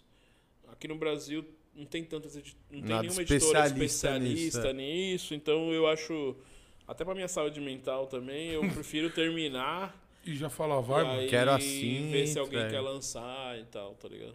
Aí você chega com a proposta, aí tem reuniões e reuniões. tal, É, eu o tenho algumas propostas de algumas editoras que já estavam interessadas no próximo livro e tal. Mas aí, tipo assim, a editora abraça, faz tudo e aí Aí ela põe na rua, Ela paga na- uma porcentagem. uma porcentagem na rolê, parada. tá? E ela. Ah, entendi. bagulho. Esse próximo livro que tá pra sair, ele já tem data, mano? Então, não, ainda não. Ainda não. Você não viu me- ali o bagulho? Não quero, desculpa, eu não Não, quero, pra me, caralho. assim, é porque a não gente... quero me comprometer com datas. Não, é porque a minha pergunta ia, ver, ia vir até do tipo assim, do tempo que demora esse processo, desde a ideia de ter um livro até ele Sim. tá na rua. Ah, então, é, é, como, é como é muito sacrifício pra lançar um livro, é, tem muito mais a ver com o puta, eu achar que tá no momento certo da minha vida e tal, do que o tempo que demora em si, tá ligado? Porque tem trabalhos paralelos também, né? Você não pode parar o seu É, trampo isso, pra tem um monte de coisa livro. rolando. Então, assim, eu vou ter que parar pra fazer o livro, mas de repente se eu paro e fico fazendo que nem o Raul. O Raul tem cento e cacetada de página, mas eu fiz ele em um mês. Só que eu tirei férias e fiquei trabalhando 10 horas por dia. Tirou nele. férias, mas trabalhando que nem louco. É, tirei férias pra trabalhar nele, tá ligado? Ah, entendeu. Já foi um bagulho que você quis Aí, mesmo, é, então. eu quis. Aí eu fiquei trabalhando, mano, acordando cedo, dormindo tarde, durante um mês, mas fiz o livro. É, Esse próximo espero que seja algo nessa pegada, tô pensando. É. Então tô agora escrevendo roteiro, tá ligado? Pra ver o tamanho da encrenca. Louco. O tamanho. Tem, tem, tem coisa aí, hein, mano. É, tem um monte de história, né? Então tem encaixar tudo isso na narrativa, fazer sentido. O Raul mesmo quase virou série, tá ligado? Desenvolveu várias paradas. Tem Isso que, eu ia, rolando. isso que eu ia te perguntar, tá ligado? Porque, porque, querendo ou não, é uma coisa que acontece no cotidiano. E que são histórias reais, tá ligado? E E, que não, tem- não chegou ninguém e falou, e aí, vamos. E que tem Não, tudo a ver com a animação que você já faz, né, mano? Exatamente. Teve uma época que a, a Vice pegou os direitos e começou a escrever um roteiro e começou umas conversas, mas aí, mano, veio Bolsonaro, a Vice foi vendida. Pode crer. Netflix, A Vice é foi Netflix, vendida. Então, A Vice foi vendida, Vendida. mas ainda existe a Vice. existe, mas hoje. Outro viés, tá outra coisa. matéria. ah, Nossa, terrível. mano, que É mesmo? não tinha a mínima ideia disso. Mano, isso aqui é Netflix, pai. Eu tava vendo ali, o bagulho É, então, top, eu, mano. mano, dá uma série foda, cara. Tem Agora eu essa vou ler, vontade? agora eu vou ler o bagulho da Cara, eu hora. Fico essa pensando pensada, nisso, Alexandre? assim. Eu tenho até ideia, porque eu pensei já em série procedural, tá ligado? Série procedural, que é essas séries. Séries de detetive, séries que assim, você tem um mote, e aí cada capítulo você trabalha em cima daquele Aham. mote ali sempre, tá ligado? Então, tipo, esse aí era. É, o livro ele tá arquitetado assim, cada capítulo é, ele ensina uma como história. fazer um golpe. Vai contando a história dele nisso tudo, a história dele de é, crescer na Baixada Glicéria e tal, dar os golpes, mas é, a, a estrutura que eu pensei já foi pensada pra série, pra alguma parada Da hora. assim. e tal. Então, mas aí, no caso, vamos, vamos supor, pra isso virar série, a produtora tem que chegar em você ou você oferece a parada? Tanto faz também aí, É, né? aí Não tem, os dois caminhos. Aí depende do tá seu-? Geralmente é a produtora que vem atrás. A produtora pega o direito do livro e corre atrás de lei de incentivo, corre atrás Então, de... isso- Pra A executar. minha outra Ah, pergunta é se nenhuma lei de incentivo. É, tem que ter uma produtora pra correr atrás. Alguns diretores começaram a correr atrás e tal, mas no Brasil, mano. Essa- é foda, ainda mais com o Bolsonaro aí as- cortando as- tudo, né, mano? É, Brasil as coisas é complicado, mano, devagar. É, Você acha que a cultura não- tá Um abraço aí, o. Sesc, o Sesc não se envolve nisso? Não, acho que isso aí tinha que ser é isso, é um stream. Tem que ser- ah, entendeu. Um projeto mais nessa pegada, igual a Irmandade, Entendi. igual, sei lá, uma Esse série, ficou né? muito louco, né, mano? Sim, eu vi a nova temporada. Foda, agora, né, Fica a dica foram aí, já mano. vai virou uma outra coisa. né? É, uma Meio esticação ali. meio- Mas como produção, uma Produção produção foda, gigante, né, mano? Do caralho. Nossa, é louco, esse daqui eu vou deschavar esse daqui, Essa eu pai. também vou destruir, pai. Chavar rapidinho esse daqui, mano. E os projetos futuros do Alexandre, irmão? Tem algo que você possa comentar? O que que tá rolando? Cara, eu tô. é, como eu te falei né, antes de começar, vou lançar o site com as, com as revistas Rap Brasil digitalizadas. Isso é muito foda, Então a mano. gente tá só arrumando os Nostalgia textos. total. Nostalgia É, total. A ideia é meio de você conseguir ver ali um pouco da história do começo do rap. Vai tudo ali de 99 até a morte do Sabotagem. Tem a edição especial da morte do Sabotagem. Mas tem a primeira entrevista do Criolo, do Sabotagem, de uma galera ali. Isso lá a gente vai encontrar texto, Isso, lá foto, tem os PDFs em vídeo. alta, então você pode baixar. e- Nossa, isso vai ser uma mão da Você roda pra quem produz conteúdo e- sinistro, é- mano. Isso, pra quem quiser produzir conteúdo, pode baixar em alta e usar. É mesmo? E tem o, o arquivo lá embaixo pra você conseguir ver no celular. Tem, vai ter um textinho acompanhando. Que da hora, mano. Então eu vou lançar aí, provavelmente aí até o final do mês, esse, esse rolê. Que faz parte desse processo que eu doei todo o meu acervo dos 10 anos pra Unicamp. E eles vão digitalizar tudo, isso deve ficar pronto até o final do ano que vem. É tudo digitalizado, escaneado e vai ficar Você tem no- todas as, to- todos os exemplares hoje em Isso. revista mesmo. É, eu Aí doei. você doou pra- Tinha, eu né? doei Tinha. e aí lá você vai poder visitar os exemplares, pegar na mão, se for o caso, Que da mas hora. também vai ter tudo digitalizado. Você vai poder buscar as palavras que tá nos textos, tá ligado? Que louco, mano. Porque eles pegam um software lá e tá junto com o Hip Hop Archive de Harvard. Que muito louco. foda, com mano. o museu do. com os- o acervo do Guelé 10. Tem data pra isso? E- Eles é- entregam até o é fim do ano o- que vem, até né? o ano que vem. É um Até o ano processo que vem? meio demorado de É, esterilização. porque até fazer, pô, tem, fazer um- scanner. tem que fazer uma coisa bem É, feita, né, um mano? bagulho meio cabuloso lá. Mas a ideia é que fique pronto até o final do ano que vem. Mas como eu já tinha feito parte desse processo, aí eu vou fazer esse site com esse conteúdo, tá ligado? Avisa a gente que a gente divulga aqui, tá ligado? A gente, porra, mas que foda, hein, mano? Da hora. Muito Você me mostrou também um clipe do Timaya ali, mano. Eu achei pesado, mano. Aquele bagulho. Conta um pouco pra gente ali, mano. Cara, eu sempre E como que sonhei... você caiu nesse mundo de pós? Que eu imagino que deve ser. A gente desenhar ali já é uma parada. Pra mim é totalmente difícil, tá ligado, mano? Eu não consigo desenhar uma casinha.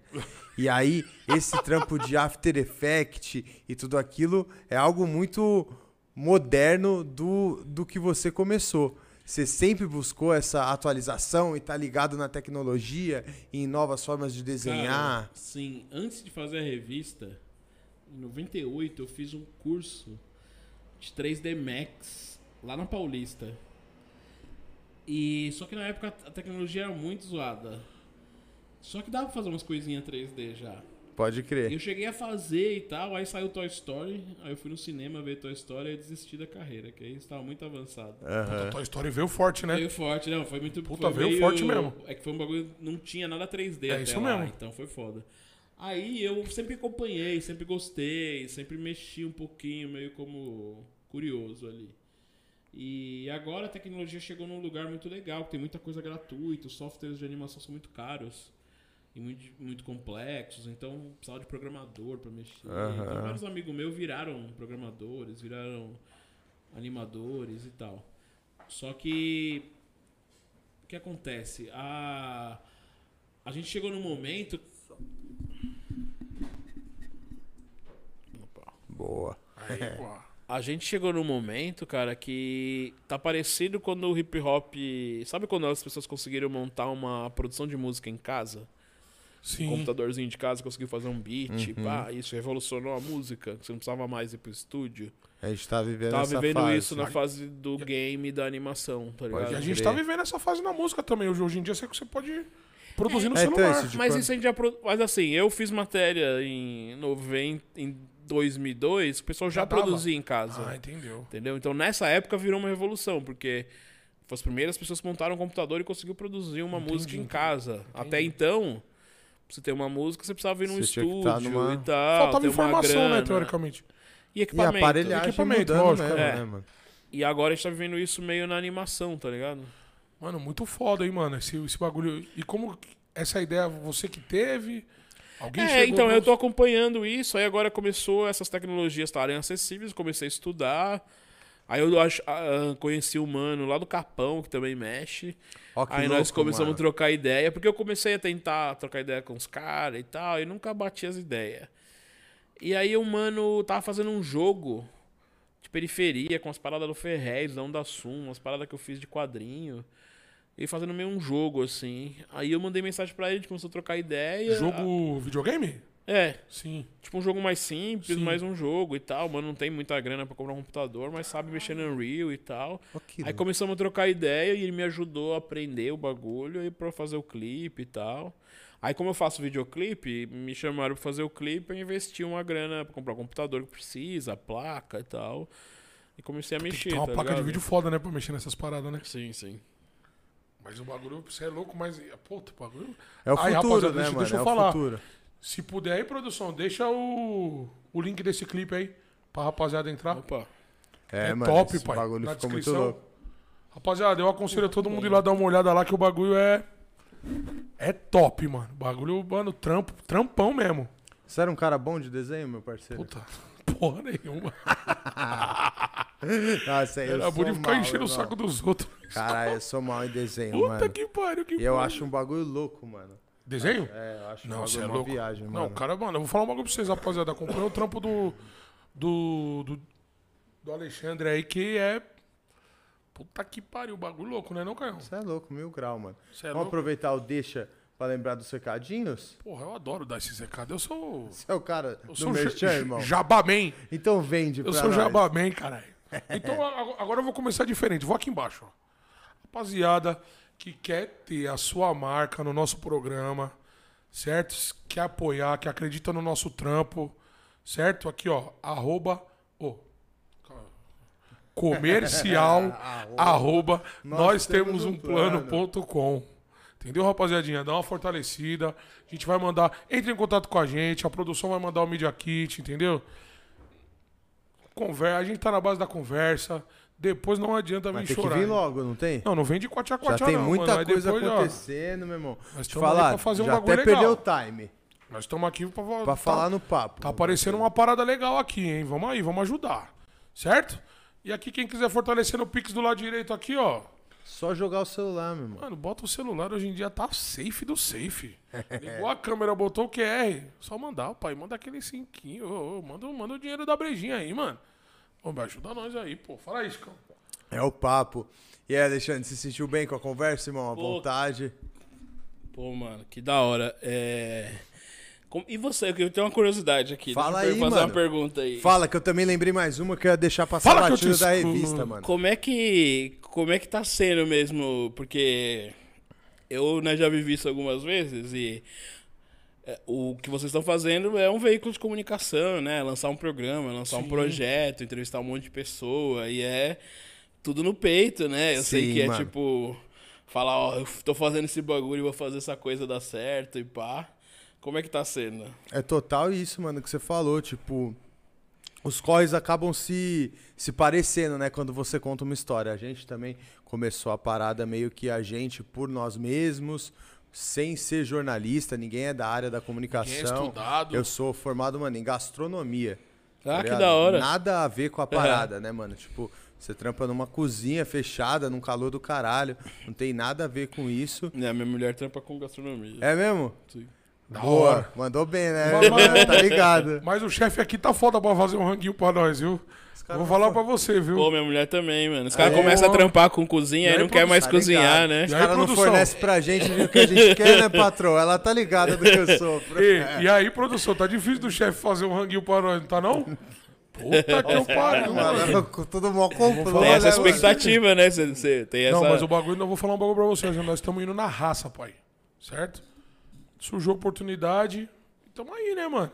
É o que o Chico falou, ninguém é estudado.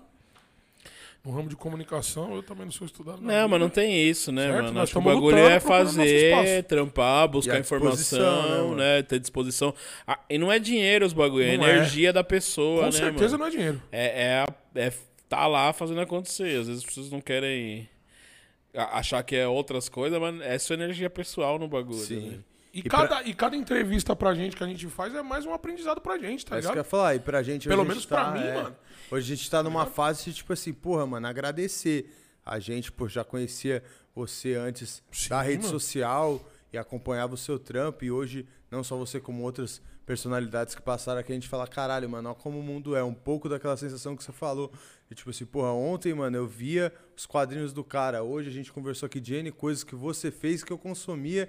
Às vezes eu nem sabia que saiu da sua mente. Isso e aí é hoje mesmo. eu tô tendo o privilégio de hoje estar aqui, a gente se conhecendo, trocando uma ideia. Esse é o mais legal do jornalismo. isso é que o eu do descobri caralho, que eu. né, é- que é vocês vão descobrir que vocês são jornalistas, tá ligado? Sim. Mas isso é o mais legal do jornalismo, que é você conversar com um monte de pessoa diferente todo dia e várias vivências, várias coisas, assim, isso, isso é que me mantém fazendo essas paradas, tá ligado? Por isso que eu também nunca Que pensei hora, em ser mano. desenhista só, Aham. por causa desse rolê que você falou um pouco da gastronomia, de tipo, é muito Ficar solitário ser caixa ali, desenhista, né? é um rolê muito solitário e Não, eu é totalmente solitário mesmo. e eu mano. gosto muito. Eu aprendi Desse a gostar a dessa coisa que o jornalismo me trouxe, que era.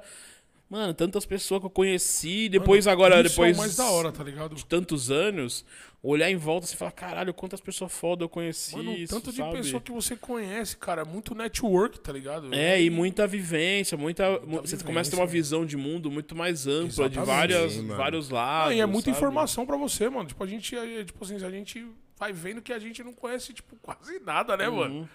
Você acha que conhece, pô, mas, pô, tem N coisas pra você conhecer. E o bagulho, cada programa vai mostrando isso pra gente, tá ligado? Sim, e eu mano. tô achando muito Vocês foda, estão há tá quanto ligado? tempo? Mano, eu, na verdade, eu já tinha um podcast que durou ano passado, o ano inteiro. E agora eu vim pra cá e a gente aqui já tá há dois meses e meio também. com É o sexto aqui. programa? É o oitavo. O oitavo, né? programa. Oitavo programa. Foi mal, produção. Oitavo programa, tá ligado?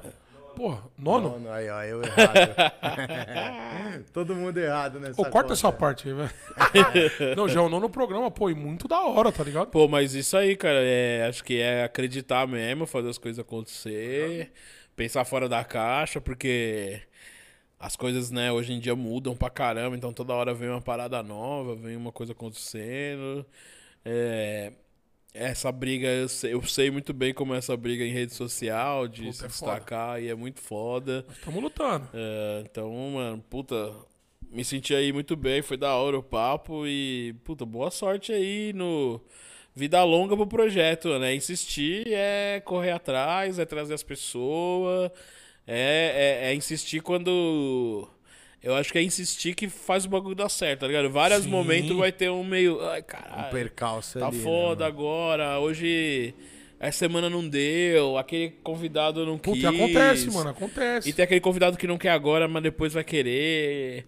então, então aí- você vai meio comendo ali pelas você tem que ser beiradas. a balança, né, é, pai? vai ali e vai fazendo a coisa acontecer. E, e é muito importante o trampo de vocês, tá ligado? Tipo, é, como a gente tá registrando a nossa história nesse ano. Ano de pandemia, ano de várias coisas acontecendo.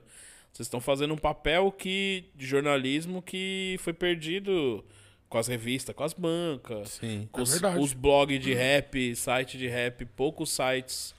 Porque o- a base do jornalismo é entrevista, tá ligado? Sim. Sim, Esse é o trampo foi, né? jornalístico. Raiz. Se você não faz entrevista, se você não tá conversando com as pessoas, tá só Pontuando. duplicando algo ali. notícia de internet que você não conversou com ninguém, mano, você tá, tá num rolê, tá em outro rolê. Então, Tá caindo, tá? Em vez de tá. é, você tá fazendo um rolê, é outro bagulho que não é jornalismo, é notícia, é outras coisas, mas não é exatamente o jornalismo. Tá conversando com as pessoas, tá fazendo esse rolê, é tá registrando o que tá acontecendo, é fazer, E mano... tá dando voz, né? Também. É, tá dando voz, tá dando falar, e tem muito a oportunidade. ver com isso. A gente enxerga também essa nossa fase hoje como, tipo assim, a chance de dar voz para pessoas que têm a ver com nossos ideais ou com Sim, coisas mano. que a gente pensa e acha que a sua ideia é algo contundente para ouvir.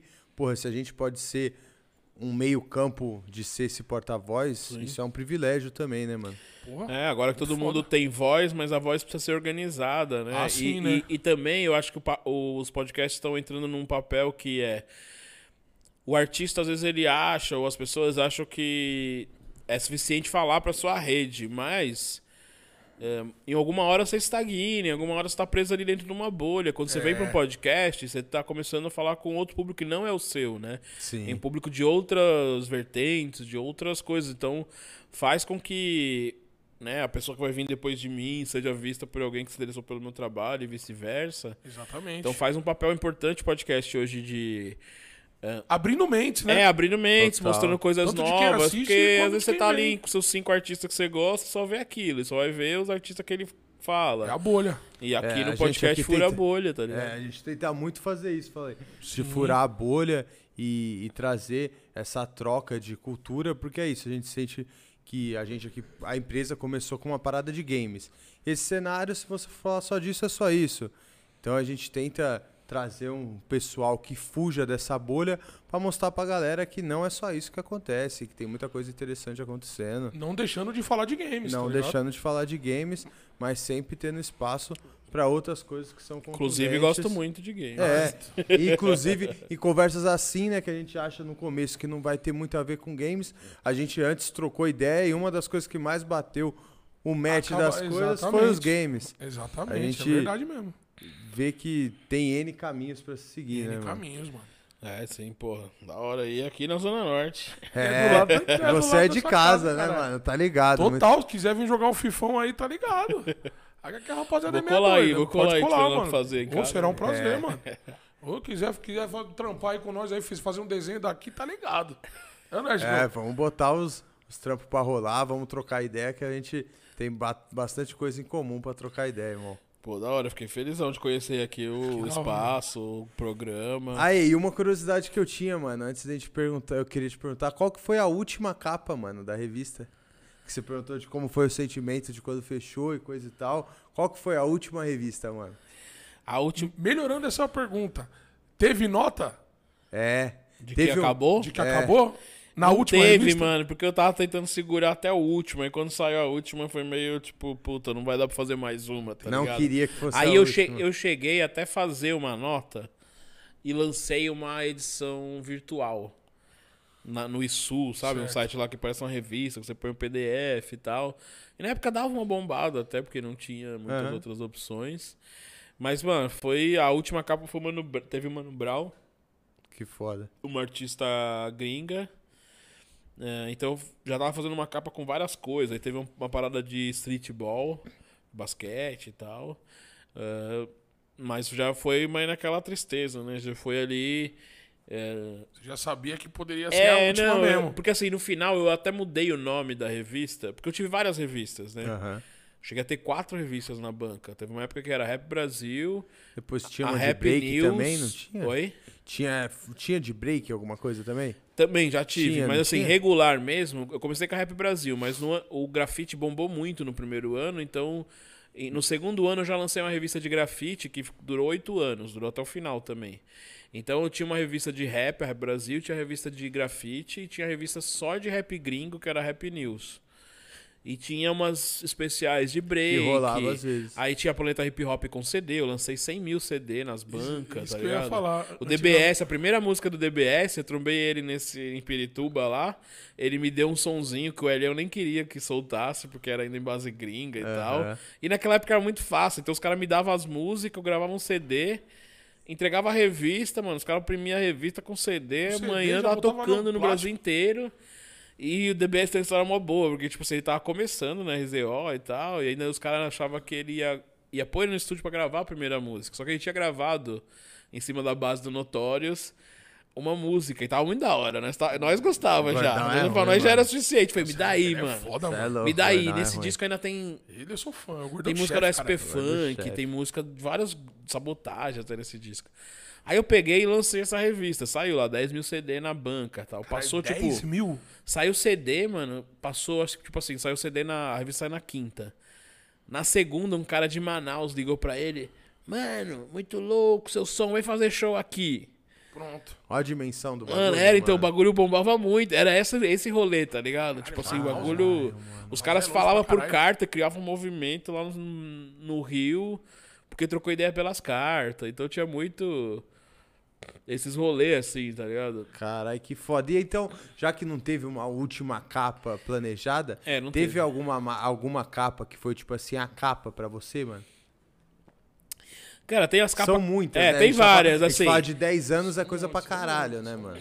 Tem a do Mano Brown de 5 anos, que é o Mano Brown, assim, enquadrado, com a mão na cabeça e tal. é, que é foda, foi bem comemorativo, porque, puta, eu não tinha feito uma entrevista com o Mano Brown até então.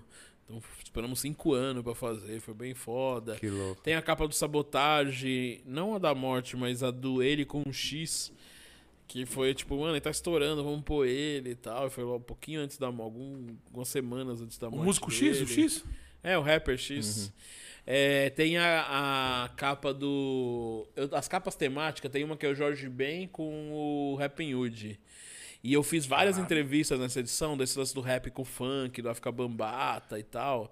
Que é uma capa muito foda, falando da como a música brasileira, o samba, influenciou a música negra americana. E como naquela época a música negra americana influenciou o rap, o rap tava influenciando a galera aqui. Linkando uma parada a É, outra. aí teve um evento, Brasil in Time, que juntava os bateristas brasileiros do Trio Mocotó com o DJ gringo, DJ brasileiro.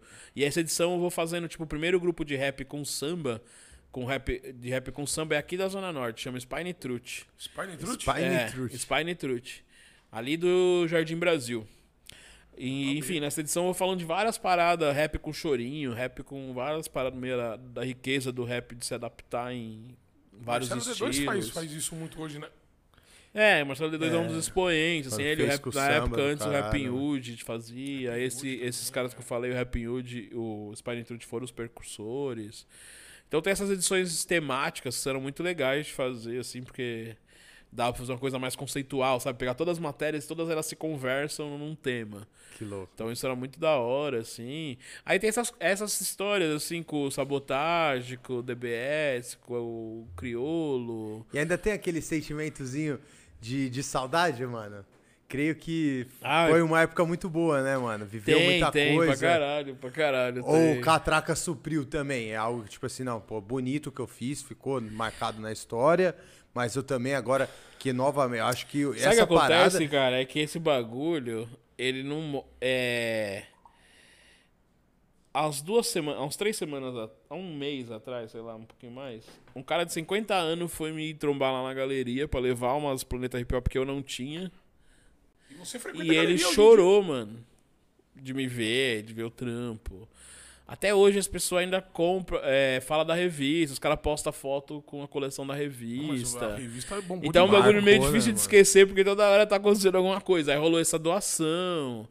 Então é, é- é muita história de muita vida, de muita gente. Então eu fui no show agora no, na virada cultural, o show do Criolo. Pô, fez lá uma homenagem ali na hora do palco e tal. Olha que então, foda.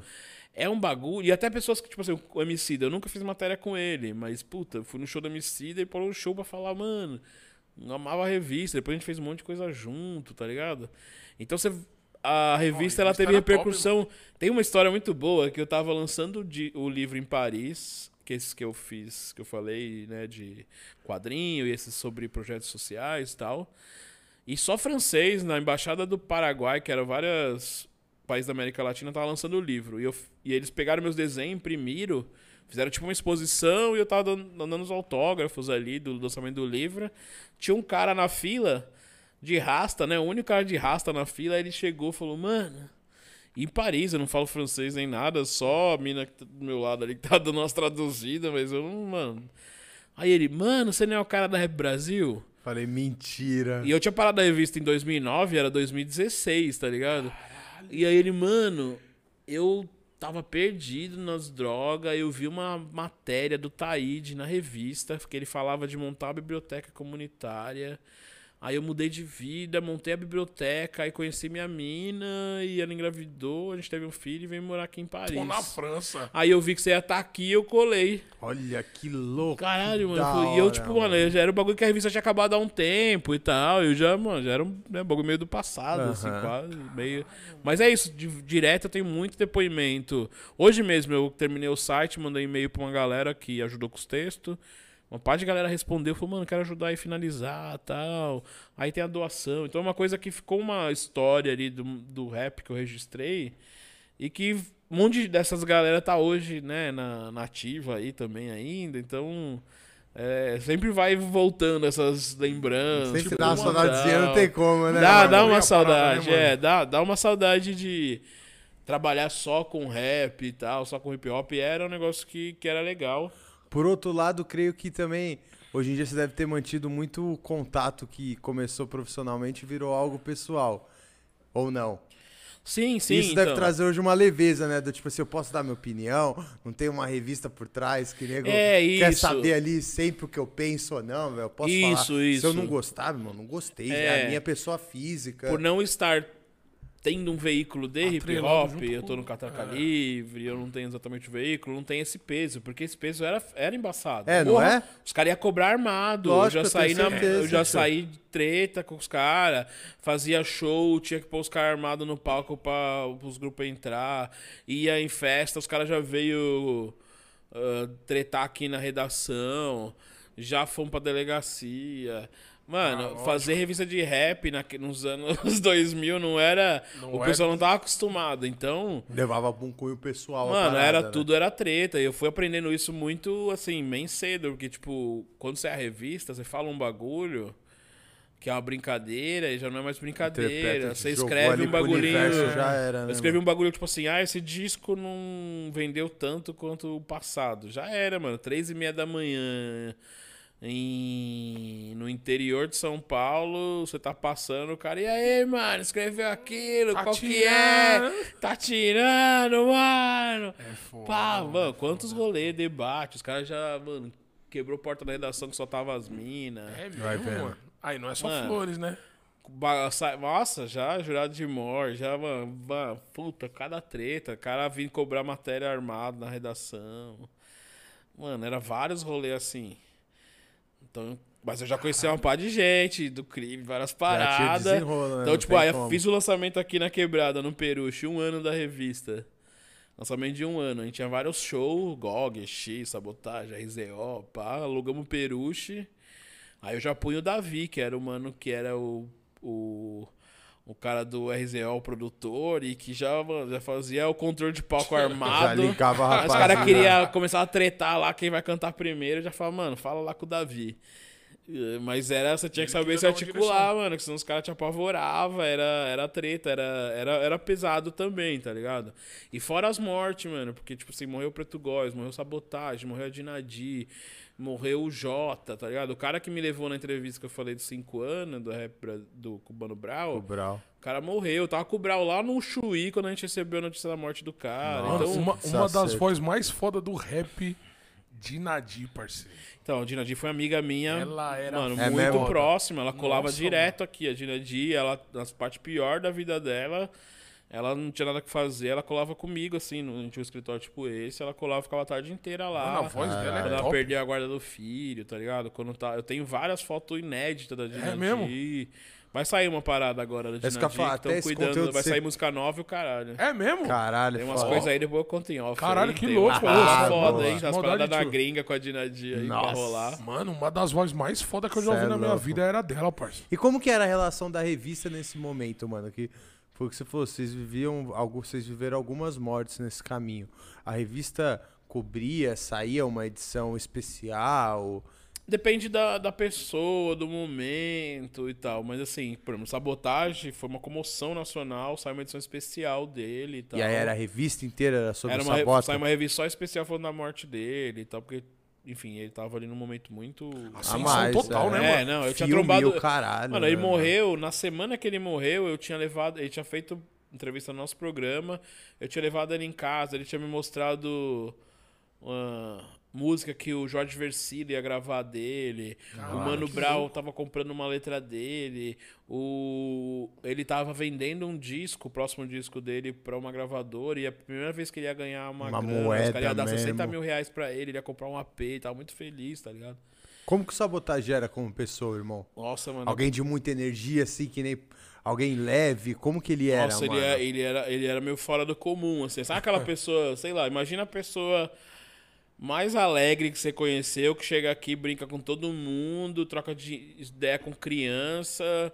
ah, se você deixar ele aqui, daqui a pouco ele tá com o maninho lá, o menino que tava lá, sei lá, trocando ideia, daqui a pouco ele tá com a tiazinha também, tomando café.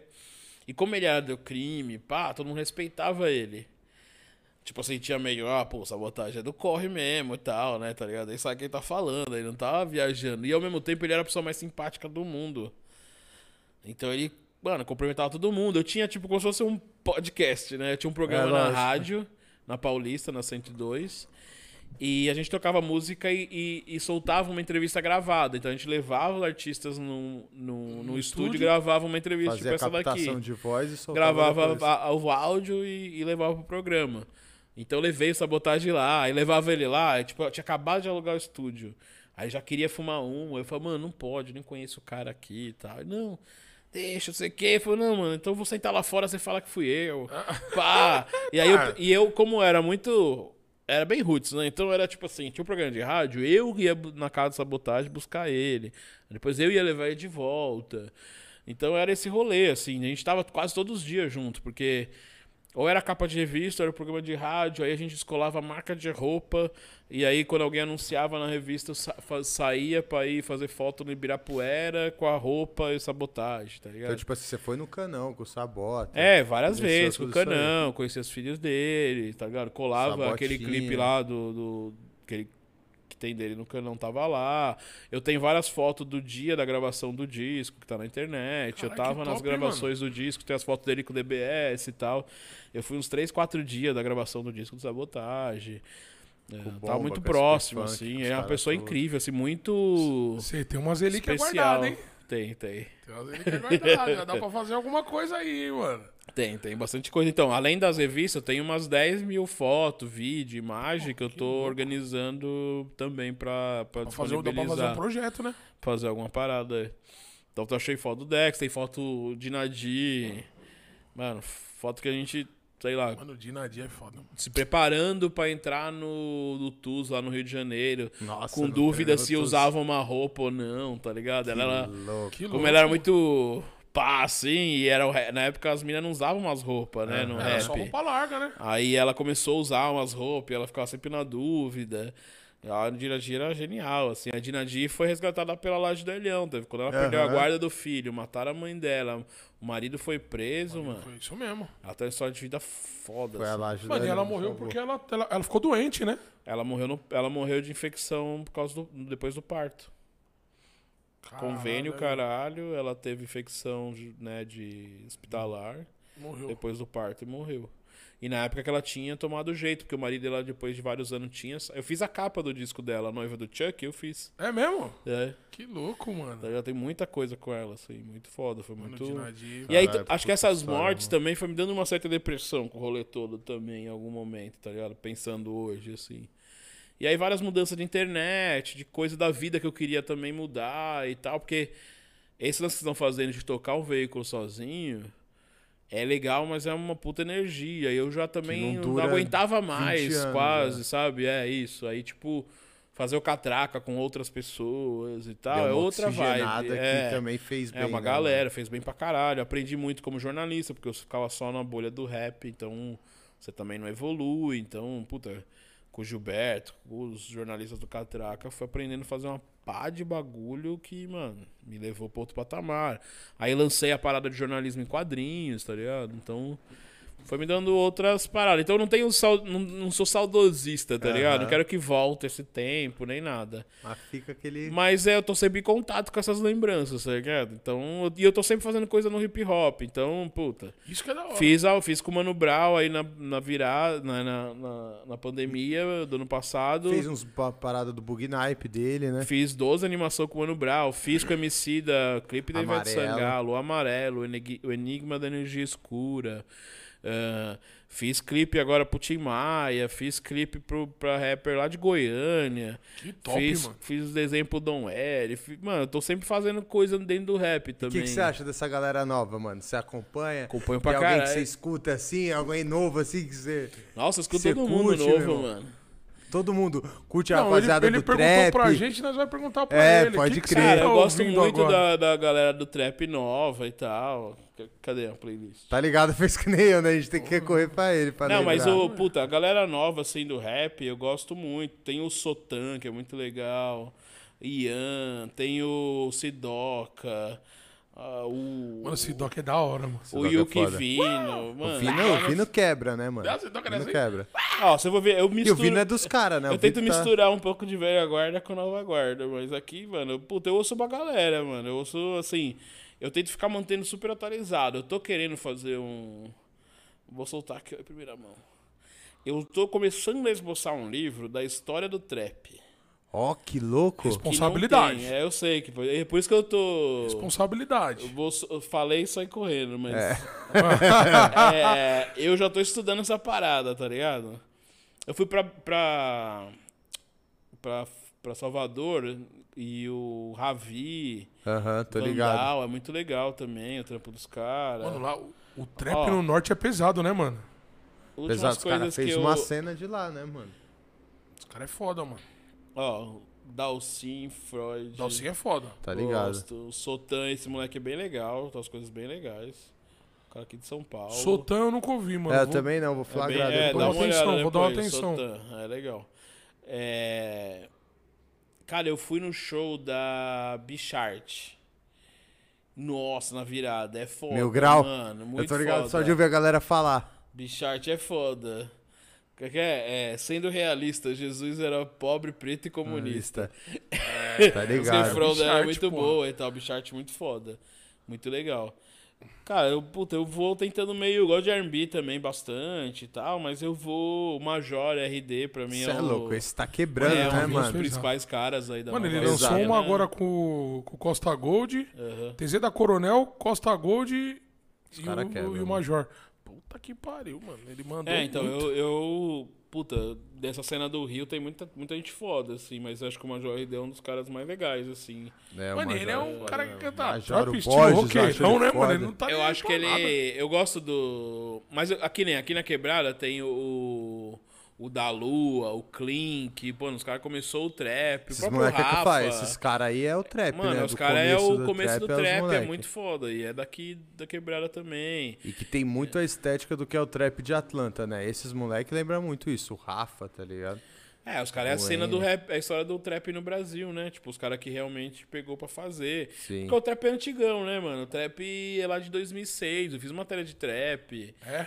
É, porque o trap vem lá do Lil Wayne, Dirt South americano, mano, 2004, 2005, mas todo mundo achava meio pobre de batida, meio, falava, puta, esse bagulho aí não vai não vai dar muito certo, tal. Todo mundo É olhava os meio caras assim. falam que além de ser um som teoricamente diferente, é um estilo de vida também, né, mano? Ah, cara, é, é o Você rap pega os caras da gringa lá, repaginado, meu né? Deus do céu, é só. Eu acho que é um, é Revolve, rap com novo... Saco de droga. É, então, Cozinhar mas... crack, Cozinha aquelas crack. coisas, né? Mas se você for pegar as letras do rap gangsta... Não muda É a muito, né? Não coisa, difere mano. muito. O Lil Wayne é, é o- um dos expoentes dessa pegada aí. Eu acho que é só uma. rep- Pra mim, eu encaro mais como uma repaginada do nome produto rap. Uhum. As pessoas já não aguentavam mais ouvir rap. Rap é de velho. Na minha, Quando eu comecei, o rap era uma novidade, mas 20 anos depois precisava do nome novo. E o trap, acho que Veio mantém o, a palavra, o nome rap, traz uma paradinha pra se diferenciar pra nova geração falar. Porque toda molecada quer que os velhos se fodam e quer fazer o bagulho dele. É verdade. Então os, o pessoal merece um, um rap novo pra chamar de, de, Tá de meu, tá ligado? É isso mesmo. Eu acho que é isso, assim. Mas teve uns caras do trap na cena aí que viu desrespeitando os velhinhos aí, os velhinhos já deu aquela. É, então, desrespeito e. Eu não vou falar quem é a banda, mas tá ligado. É, o pessoal sabe, né? Mas. Só sabe. É, eu acho que é mais você ter coisa junto pra fazer do que treta pra, pra, pra, pra acontecer. É que os caras veio muito a milhão, né? Aí os caras teve que então falar todo o mundo que tá em evidência acaba. Se Tá fala, coisa se fala muito, tempo, acaba né, escorregando, né? Calmou o bebê. Se fala pouco é É. cobrado, né, mano? É aquelas coisas. Não, e é rap. Não sei, né, mano? O rap e o trap, pra dar certo, é vivência de rua. É vivência de rua. Então, quem tem vivência de rua tem que saber o que falar, senão vai ser cobrado. Talvez o pessoal ainda não tenha uma vivência, aí foi apresentada. Aí Tá foi ligado. apresentado. Agora vai des- descobrir o que É, tem, tá ligado? Teve que, Aí é, beleza. teve que tomar essa dura aí. As pessoas. Mas, mano, quando lá na, na época da caverna lá, rolava, né? rolava a mesma Fala aí. parada. Sempre tinha o. Sempre tio tá ligado, né? Sempre Tipo, tinha um novo cara que tá falando a nova merda, tá ligado? É, não muda, Não né? muda, é. Sempre tem, sempre tem, mas o hoje eu acho que é interessante também que é tipo assim, eu vejo que tem uma molecada muito nova ouvindo trap. Então isso pra mim é muito legal, porque tipo, quer dizer que ainda tem muitos anos pela frente. E, e também outra coisa que eu acho muito importante é que a- o eixo da música saiu de São Paulo. É ruim pra nós. É ruim pra nós que E tá é aqui em São Paulo. país, né? Mas o eixo da música Sim. dos principais nomes estão no Rio e no Nordeste hoje. É, Os caras tá forte mesmo. Na cena, os caras que tá É. mudando. E, E aí é um acho milagre que sair do trecho Rio-São Paulo, né, mano? é, é, um, é um exercício de humildade pra São Paulo repensar um pouco como se destacar agora na cena, né? Mas eu vou te falar, tipo, os caras estão dominando a cena lá. Beleza, Rio, Nordeste. Mas onde os caras ganham dinheiro? É aqui, pai. É, mas, é, é, mas o artista ele sempre faz show não na quebrada dele em outra. Os caras de São Paulo faz dinheiro fora de São Paulo. Mas faz dinheiro aqui também. Então, muito, faz mano. dinheiro aqui. O pessoal do Rio faz dinheiro aqui também, porque aqui é o maior mercado. Mas se você pegar um dos maiores festivais de trap do line-up principal, quantos nomes de São Paulo tem hoje? Ah, nenhum, acho. E antes era tipo. Quando tinha um do Rio. Qual que, é, qual que é o principal evento de trap que a gente tem? O Senna? Cena, né? É, pá. pode ser o Senna, mas E tem vários Rio Teve festivais. aquele Rap Festival, que É. foi gigante. Mas você E vê que os agora o principais. último aí, né? O Alma, Alma. É... Ah, tá Alma, tendo. a Mata, Teve né? nesse fim A- de a- semana, Alma. né? A Alma. A Mita, né? Teve o Mita também, que deu Mita, né? Não, flopadinha. teve um que agora é Alma, Deu uma flopadinha? Deu uma flopadinha. Não o repara. Mita. Deu uma flopada? Deu. Acontece, né? é muito evento rolando um atrás Muito evento do outro, no dia, né, no mesmo dia, Não dá pra ter sorte né, pra todo É mundo. é foda. É. É, e mas os é o caras misturam, às vezes, um bagulho. Eu acho que tem uns bagulhos que os caras querem misturar, uns bagulho que não tem nada a ver. Tipo o quê? Ah, tipo um rock com rap. Pode crer. Não, e às vezes tem rock e rap que até tudo. conversa, mas É, tem artista Planet, que não tem nada a ver e o cara acha que ele vai levar todo mundo do, da eletrônica, todo mundo do rock, todo mundo do rap. rap. E aí às vezes o evento fica Isso, meio isso, estranho, é, não vai mesmo. ninguém. Não, tem É que que- ter um. Tem que ter um nicho. E isso É, ainda então, tem, tem uma linha uma ali, É que nem os caras foram levar o. Só, desculpa te interromper. Acho que foi no Rock Rio, né? Que os caras levou o Carlos Brau. Nossa, é, no Teve primeiro vez que Rock in tomou Rio. até- Tomou uma pá de latada, latada aí, é. mano. Primeiro daí é Rock in desrespeito Rio, né? cara. Não sei como o cara aceitou fazer um show daquele. É. E outro, você vê como o cenário muda, né? Naquela época era um Pô. cara que fugia do termo rock, né? No Rock in Rio, por isso causou isso. Hoje em dia o Rock in Rio já quase não tem rock, né? Nem- o bagulho é é. oito dias de festival, os caras tiram um Então, dia pra é, essa live. é meio essa comparação com o rock, é tá outra ligado? coisa. O- você não tem uma galera, uma molecadinha de 8 anos ouvindo, ouvindo rock. rock. Esses dias. Tá ligado? Eu não, Não sei quem tem. que foi, né? Que a gente tava tendo essa conversa aqui de música e o papo era rock. E eu perguntei isso aí. O Vini. Com o próprio. Vini Junqueira, pô. Ah, não, é, pode crer, foi com o Vini Junqueira. Que é isso, né? Alô, ele Vini. veio, ele é baterista do Mutantes, e só que hoje, baixista do Mutantes. E hoje ele trabalha também com a molecada do rap, do trap. Sim. E aí a gente tava conversando sobre isso, sobre as mudanças da música, que tinha uma época que Isso o mesmo. rock, por muito tempo, foi a música do jovem, né? Quando eu mano? cresci, lá, lá quando eu lancei a revista, Era o rock. era o rock. A grande banda no momento era a Legião Urbana. Era o Paralamas. Quem fazia. Eu ia em show. O show de protesto naquela época, em 99, 98. Era um Legião. Não, era. É, era o Legião, mainstream. rock, né? Só que aqui em São Paulo era o Ira. Aham. O Ira que falava contra se Da alistar, o Ira. se alistar no, no exército, falava coisas. Quando eu tinha 15 anos, show que tinha de protesto e bandas que tinha alguma. Com algum viés ideológico. Não, e alguma relevância maior, assim, ah, tipo, a grande banda underground do momento, que tava tocando. Que, tipo assim, ele ia tocar no ginásio da escola aqui do bairro. Aham. Também, e ia tocar no, na, na principal casa de São Paulo, tá ligado? Essas bandas assim, que tá fazendo circuito pra caralho. Aham. Era o Ira, era o rock nacional. O Racionais chegou. E é isso, o Racionais foi capa da Showbiz. a- Era uma revista de música, mas na prática era uma revista de rock. Porque toda a capa era alguma banda de Era rock uma foda. banda de rock. E o Racionais tá na capa de uma Showbiz, era tipo assim. Hoje eu vou comprar Showbiz, que você comprava, não tinha nada que você queria. Sim. Foda. Então, É, tipo, É cítico é, pra caramba. mudou, é. o- e é isso, o rock vem sobrevivendo, se reinventando de algumas formas, mas fora aquela época ali do restart e tal, faz anos que o rock não tem um movimento jovem forte, né? É, eu acho que o último movimento forte foi Charlie Brown, né, mano?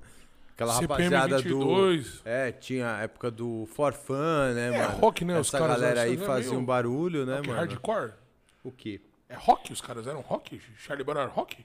Ah, mano, é. porque, tipo, o Charlie Brown do preço curto, prazo longo, né? Aquele primeiro CDzinho os lá, do capa preta até o final, mudou muito também o Charlie Brown, né, mano? Eu não sei É que, se... é, que, é que pegou aquela fase que era o rock com rap também, né? Então, tipo, o Planet sabotagem, né, Ramp... mano? Quebrando Quebra-Mar, eu acho. CD Quebra-Mar. É, foi, era, Bocas era rock. Era rock, era rock. É, era rock, não, rap não era, tá ligado? Apesar dos é. caras fazer umas rimas às vezes, fazer várias paradas, mas o, não era. É... Mas é isso, é tipo, acho que a gente tá com uma cultura muito viva mesmo. O funk já super estabelecido, e a Anitta aí como um exemplo de que. Porque a Anitta fez o que o rap sempre sonhou, né? Mas é que a Anitta já tá indo pra É. outro lado, né, mano? Ela. Puta, É, mas, mano, assim, pop, né? não sei o que que Mas a, a Ani- eu acho que a Anitta tá abrindo Pop, porta pop, pop. pra chegar um artista Ah, de não, funk sim, sim, real, sim, tá ligado? Sim. Isso daí, certeza. Acho que a Anitta abre porta pra o, alguém que realmente. Tipo, puta, alguém bem raiz do funk. A Ludmilla tá chegando, tá Sim. ligado? Eu acho que é, é- a Anitta ainda tá naquele estereótipo que acontece, acho que tem a ver com racismo estrutural, que de alguém Ah, mas a Anitta acho que é número mais, um, né, mais pala- é, palatável, assim. A Anitta ainda é muito pop. Você vê que ela fez um monte Ela de é pop, coisa né? e tal. Pop, pop. Mas Mano, eu tava vendo, ela vai fazer uma música com a Mariah Carey, eu acho. É, mas o funk agora já É, é, música pop. pop. entendeu? O, o funk definitivamente entrou no circuito da música pop mundial ali. É, Luísa Sonza. E-. Pop, fala aí. É. E que tudo bebe muito do hip hop ali, né? Também. Mas eu acho que é, é isso. é tem- a gente tá com movimentos grandes, tá ligado? Tipo, a música muito forte, se profissionalizando. O lance dos, dos streams, dos estúdios. Eu vejo hoje um cara que começa a cantar trap e tem uma outra perspectiva de vida. Tem. E era o que a gente sonhou, tá ligado? Lá Tem mesmo. atrás, quando a gente tava se fudendo, era isso que a gente queria. Mercado independente e tal. Eu acho que uma coisa não aconteceu, que foi a independência real, né? O mundo caminhou pra estar na mão das redes sociais, pra estar na mão de Não tá mais na mão da gravadora, mas tá na mão Mas do tá Spotify. na mão de outros senhorões, sim, É, que dominam então isso não. Isso. Isso talvez a gente não conseguiu Fugir. ter um mercado independente, totalmente independente. Mano, mas aí agora, tipo, eu vejo assim, se não fosse o Spotify, não ia, não ia monetizar tanto, né, mano? Tipo, músico, não sei, não é difícil falar, né?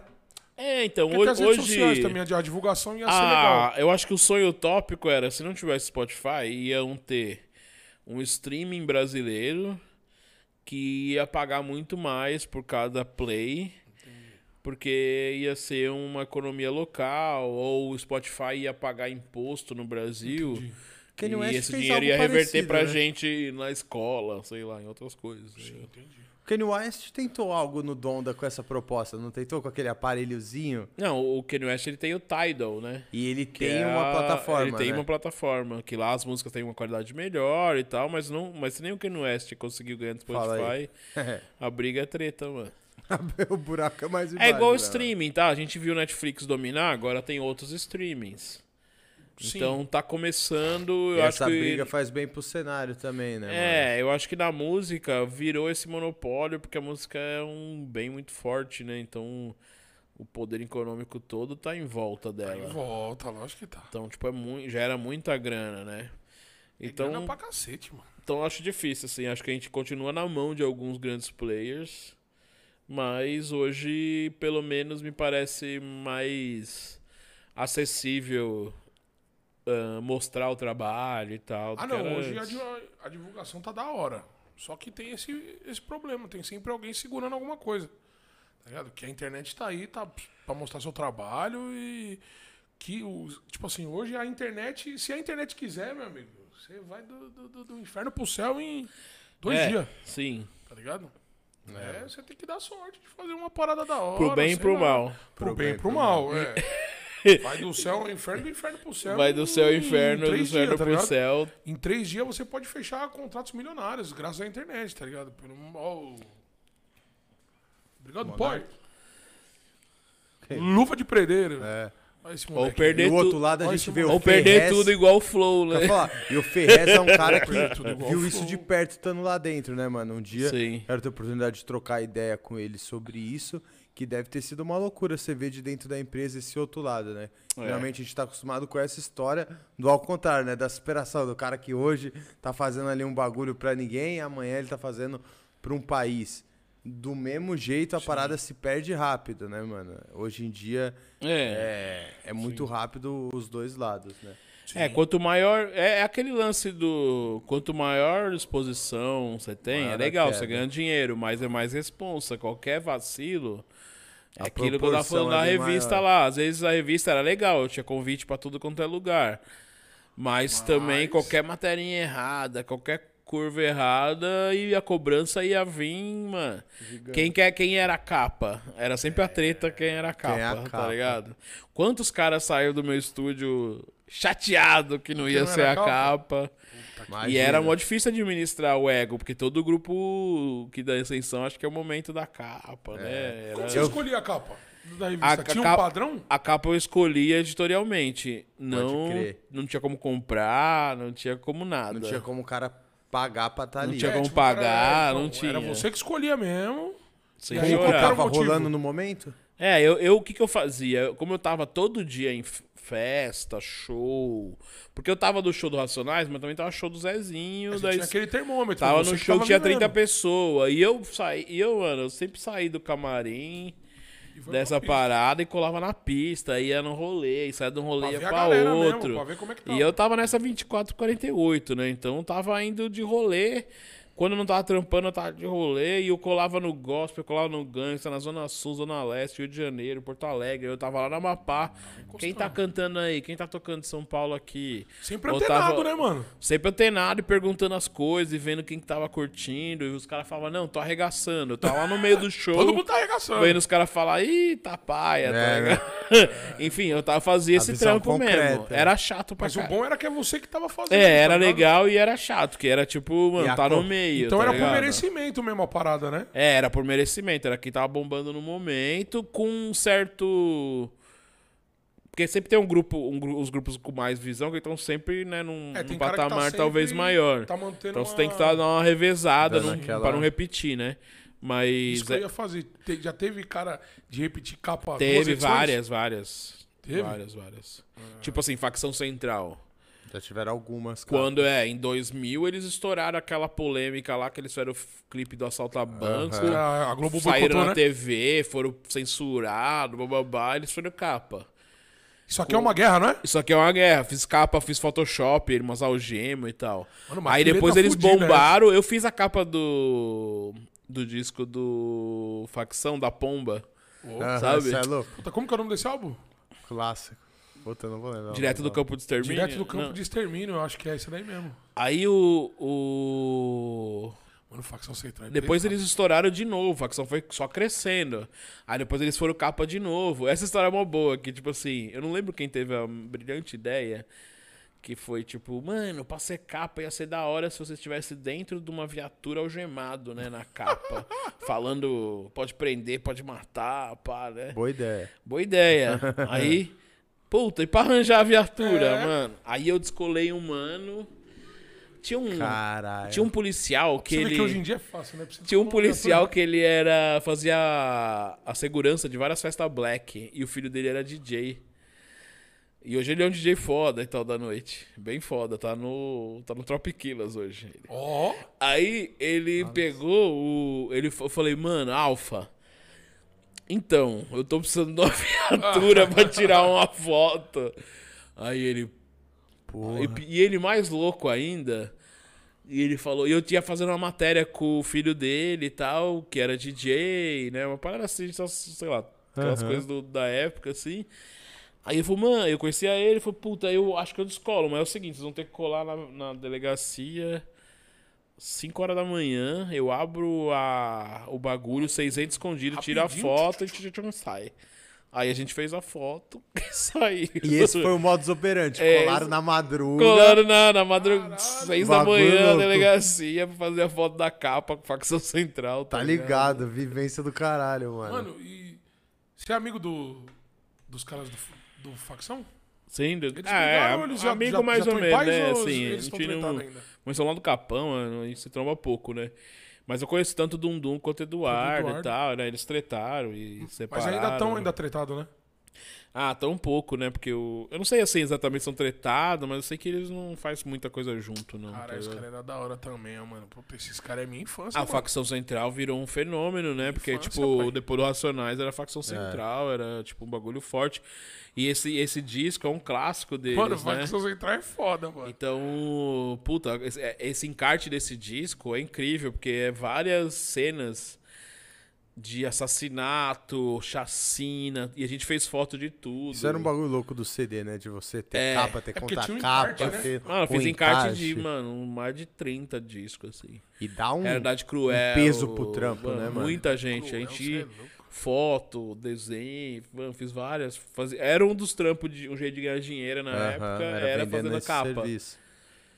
Muito top, mano. Você é louco. Que da Aí, hora. Ale, e uma pergunta, mano, que é uma, uma curiosidade minha também, que eu não sei nem se você, se eu vou conseguir explicar ela muito bem.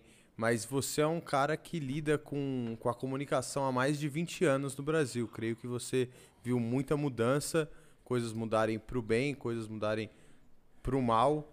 E qual que é o seu resumo, mano, desses 20 anos do Brasil, de tudo que você viveu e como você olha o Brasil daqui pra frente, mano?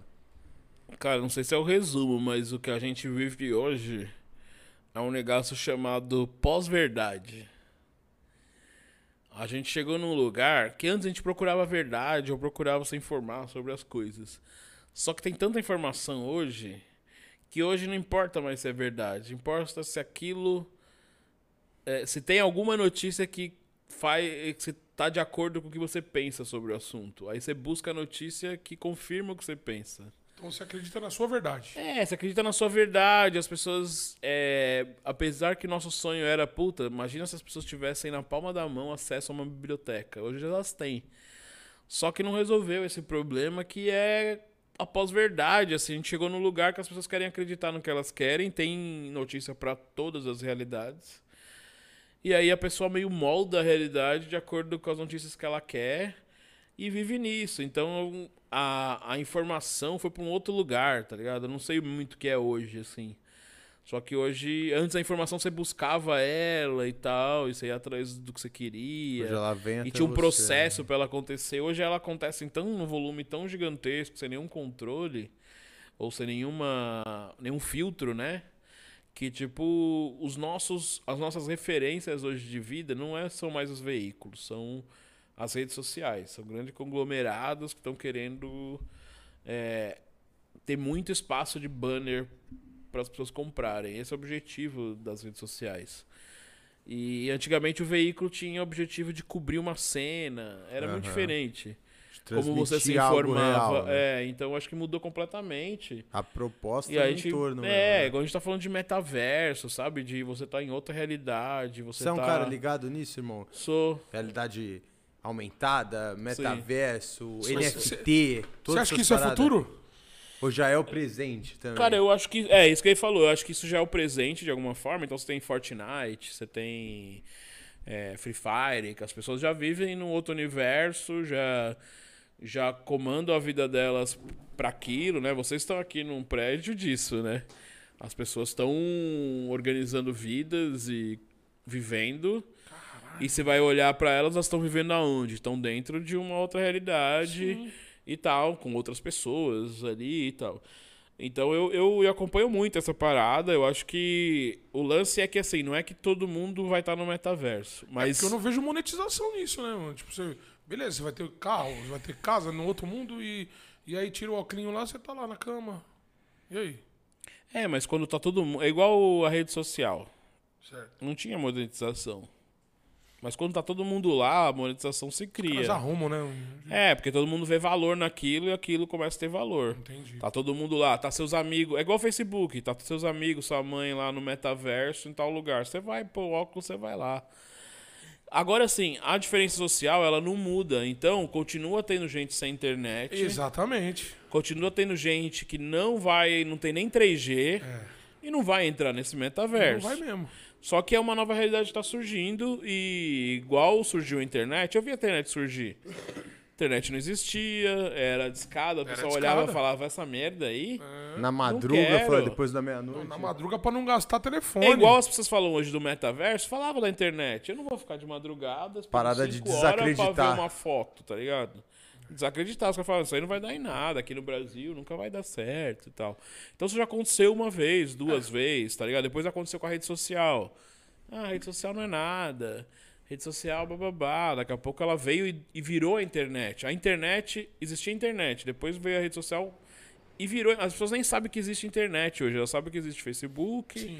Nem tem ideia que existe a internet. Total. Então as coisas vão mudando, assim. Então a gente tá nesses ah, esses pulos. Essa coisa do, do metaverso, essas tecnologias junto, já existe metaversos aí. A gente, os caras estão vivendo de Fortnite, tem gente vivendo de PUBG, tem gente vivendo de Free 4. Fire, de CS. Há quantos anos um bom jogador aí, o, o, o, o chefão daqui, É KN. quantas horas ele já passou dentro desse outro universo? Nossa, mano, tem. Mas, é- pior que tem como a gente ver, fala aí na de Steam. é de 12 É horas por chocante, dia. é Então, média de 12 quantos horas anos? por dia. Eu- Então, mais o cara de tá 10 lá, anos. mano. Aí vocês têm aqui a prova que o metaverso já tá dando dinheiro.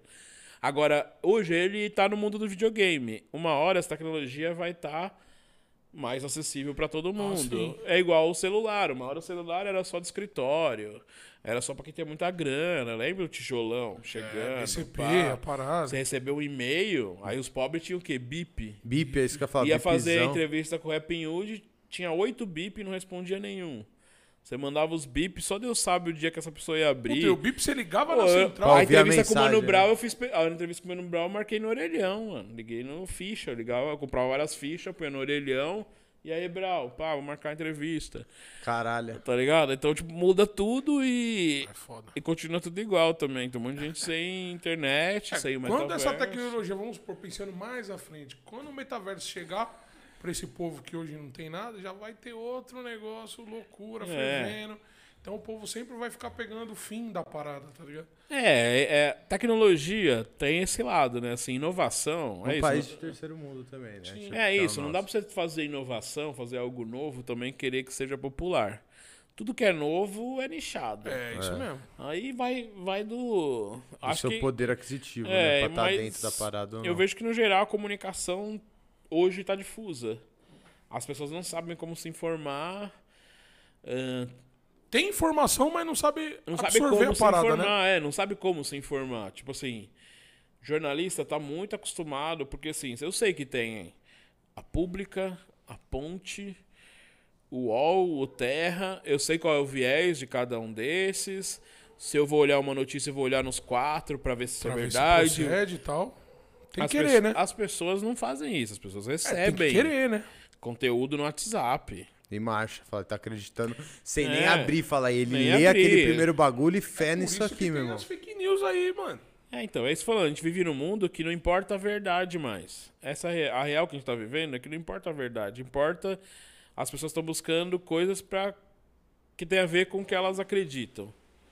E aí esse mundo é difícil de lidar, não sei muito como lidar com ele não, acho que a gente nós tá aqui aprender, né? guerreando aí. Então, mas, é- mas o ser humano é híbrido, né, mano?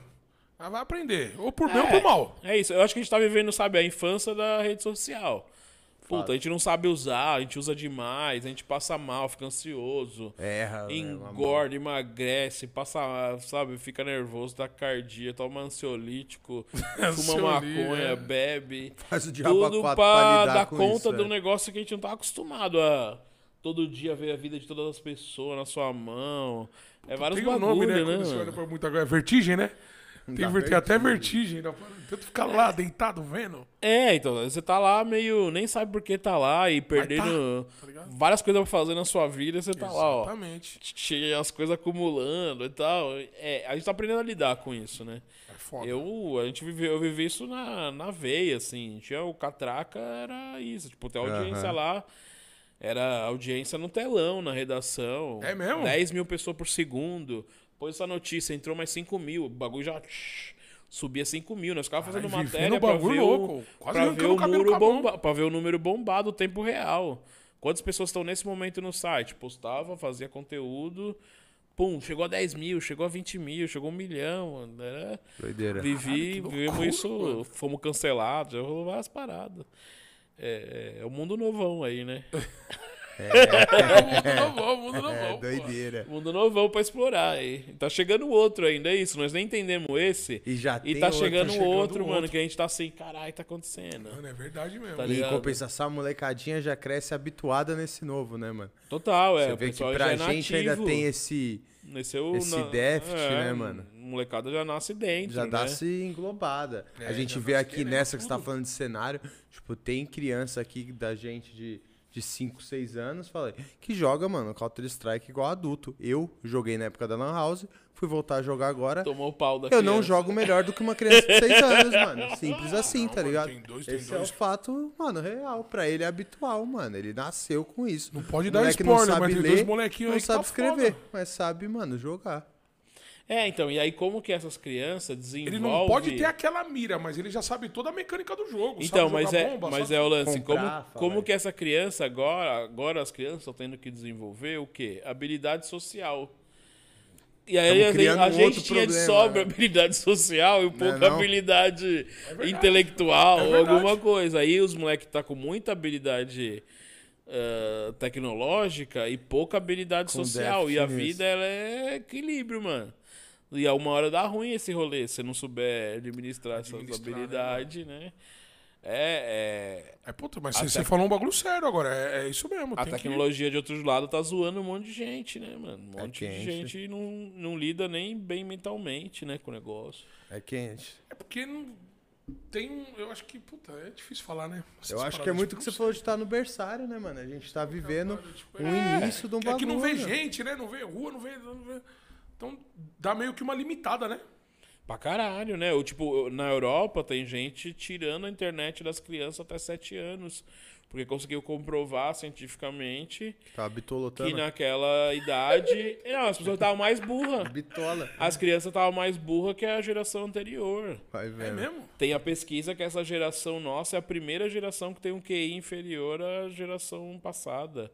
Tá ligado? Essa tá geração regredindo. nova, ela tem um QI inferior à geração passada, tá ligado? É, é- é, você tá adaptado às redes. E olha o tanto de informação que essa geração tem, hein? Não quer dizer que você tá muito bem, tá ligado? Você tá adaptado num caos, mas é, não, não, não demonstra Sua assim, familiaridade é, a sua qualidade isso, de é. vida que você vai ter, tá ligado? Tipo, você tá bem, né? Conhecimento, pai. O bagulho é foda. Cada é entrevista é, um foda. bagulho, mano. É um ponto que você fala, caralho, o bagulho Muito tipo, é surpresa, né, mano? O Foda. bagulho da hora, mano. Da hora demais, mano. Isso aí, tamo aí nessa loucura, né? Fazendo esse É, conteúdo tamo aí. Vamos ver o que, loucura. que acontece. Daqui 10 anos a gente faz, refaz essa conversa Vamos aqui e vê, e vê o que aconteceu, tá ligado? É, é isso. Vamos, Vai fazer o resumão. vamos fazer com certeza, mano. Aí, Ale, muito obrigado, irmão, por ter cedido o seu tempo, ter topado vir conversar aqui conosco, mano. muito Imagino que depois de tanto tempo de pandemia fechado, hoje sua agenda também deve estar pegada, sempre tem um compromisso, algo pra fazer, e você cedeu nessa segunda fria várias horas do seu dia pra estar aqui conosco. Muito top. Pra gente é uma honra, mano, de verdade. Só tenho a agradecer também, mano. Da hora. Eu faço das palavras do Chico a minha e é só obrigado, pai. Na hora, né? Tocando ideia de progresso, vendo as paradas acontecer. É isso que É eu gosto, isso. mano. E Da nós hora. vamos fechar essa live porque eu quero saber outros bagulho no off, tio. Tá Obrigado ligado? pelo presente, rapaziada. Deixando aqui, ó. Vamos lá. Que editora que é essa daqui? Elefante? Editor Elefante. Olha lá, ó.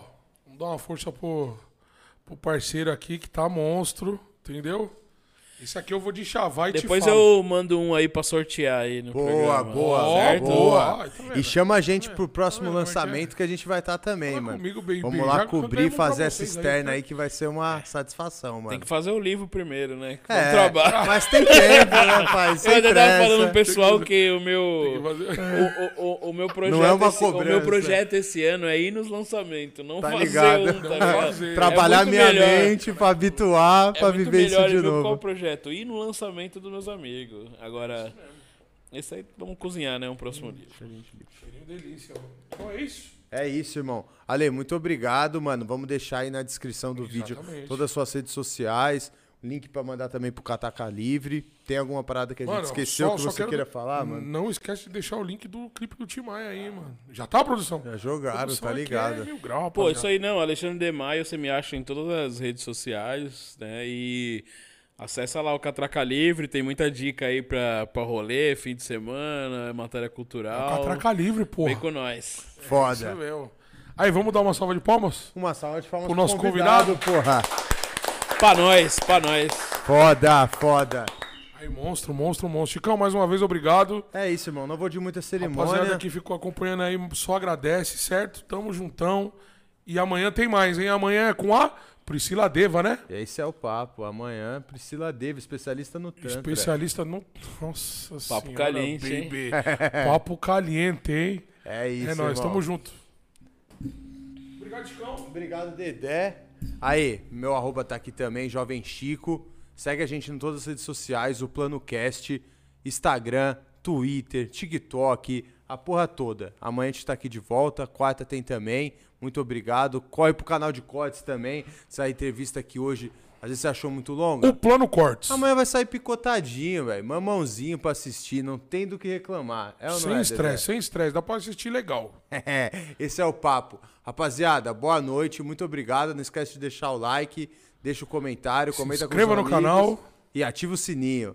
Tei, tamo junto, rapaziada.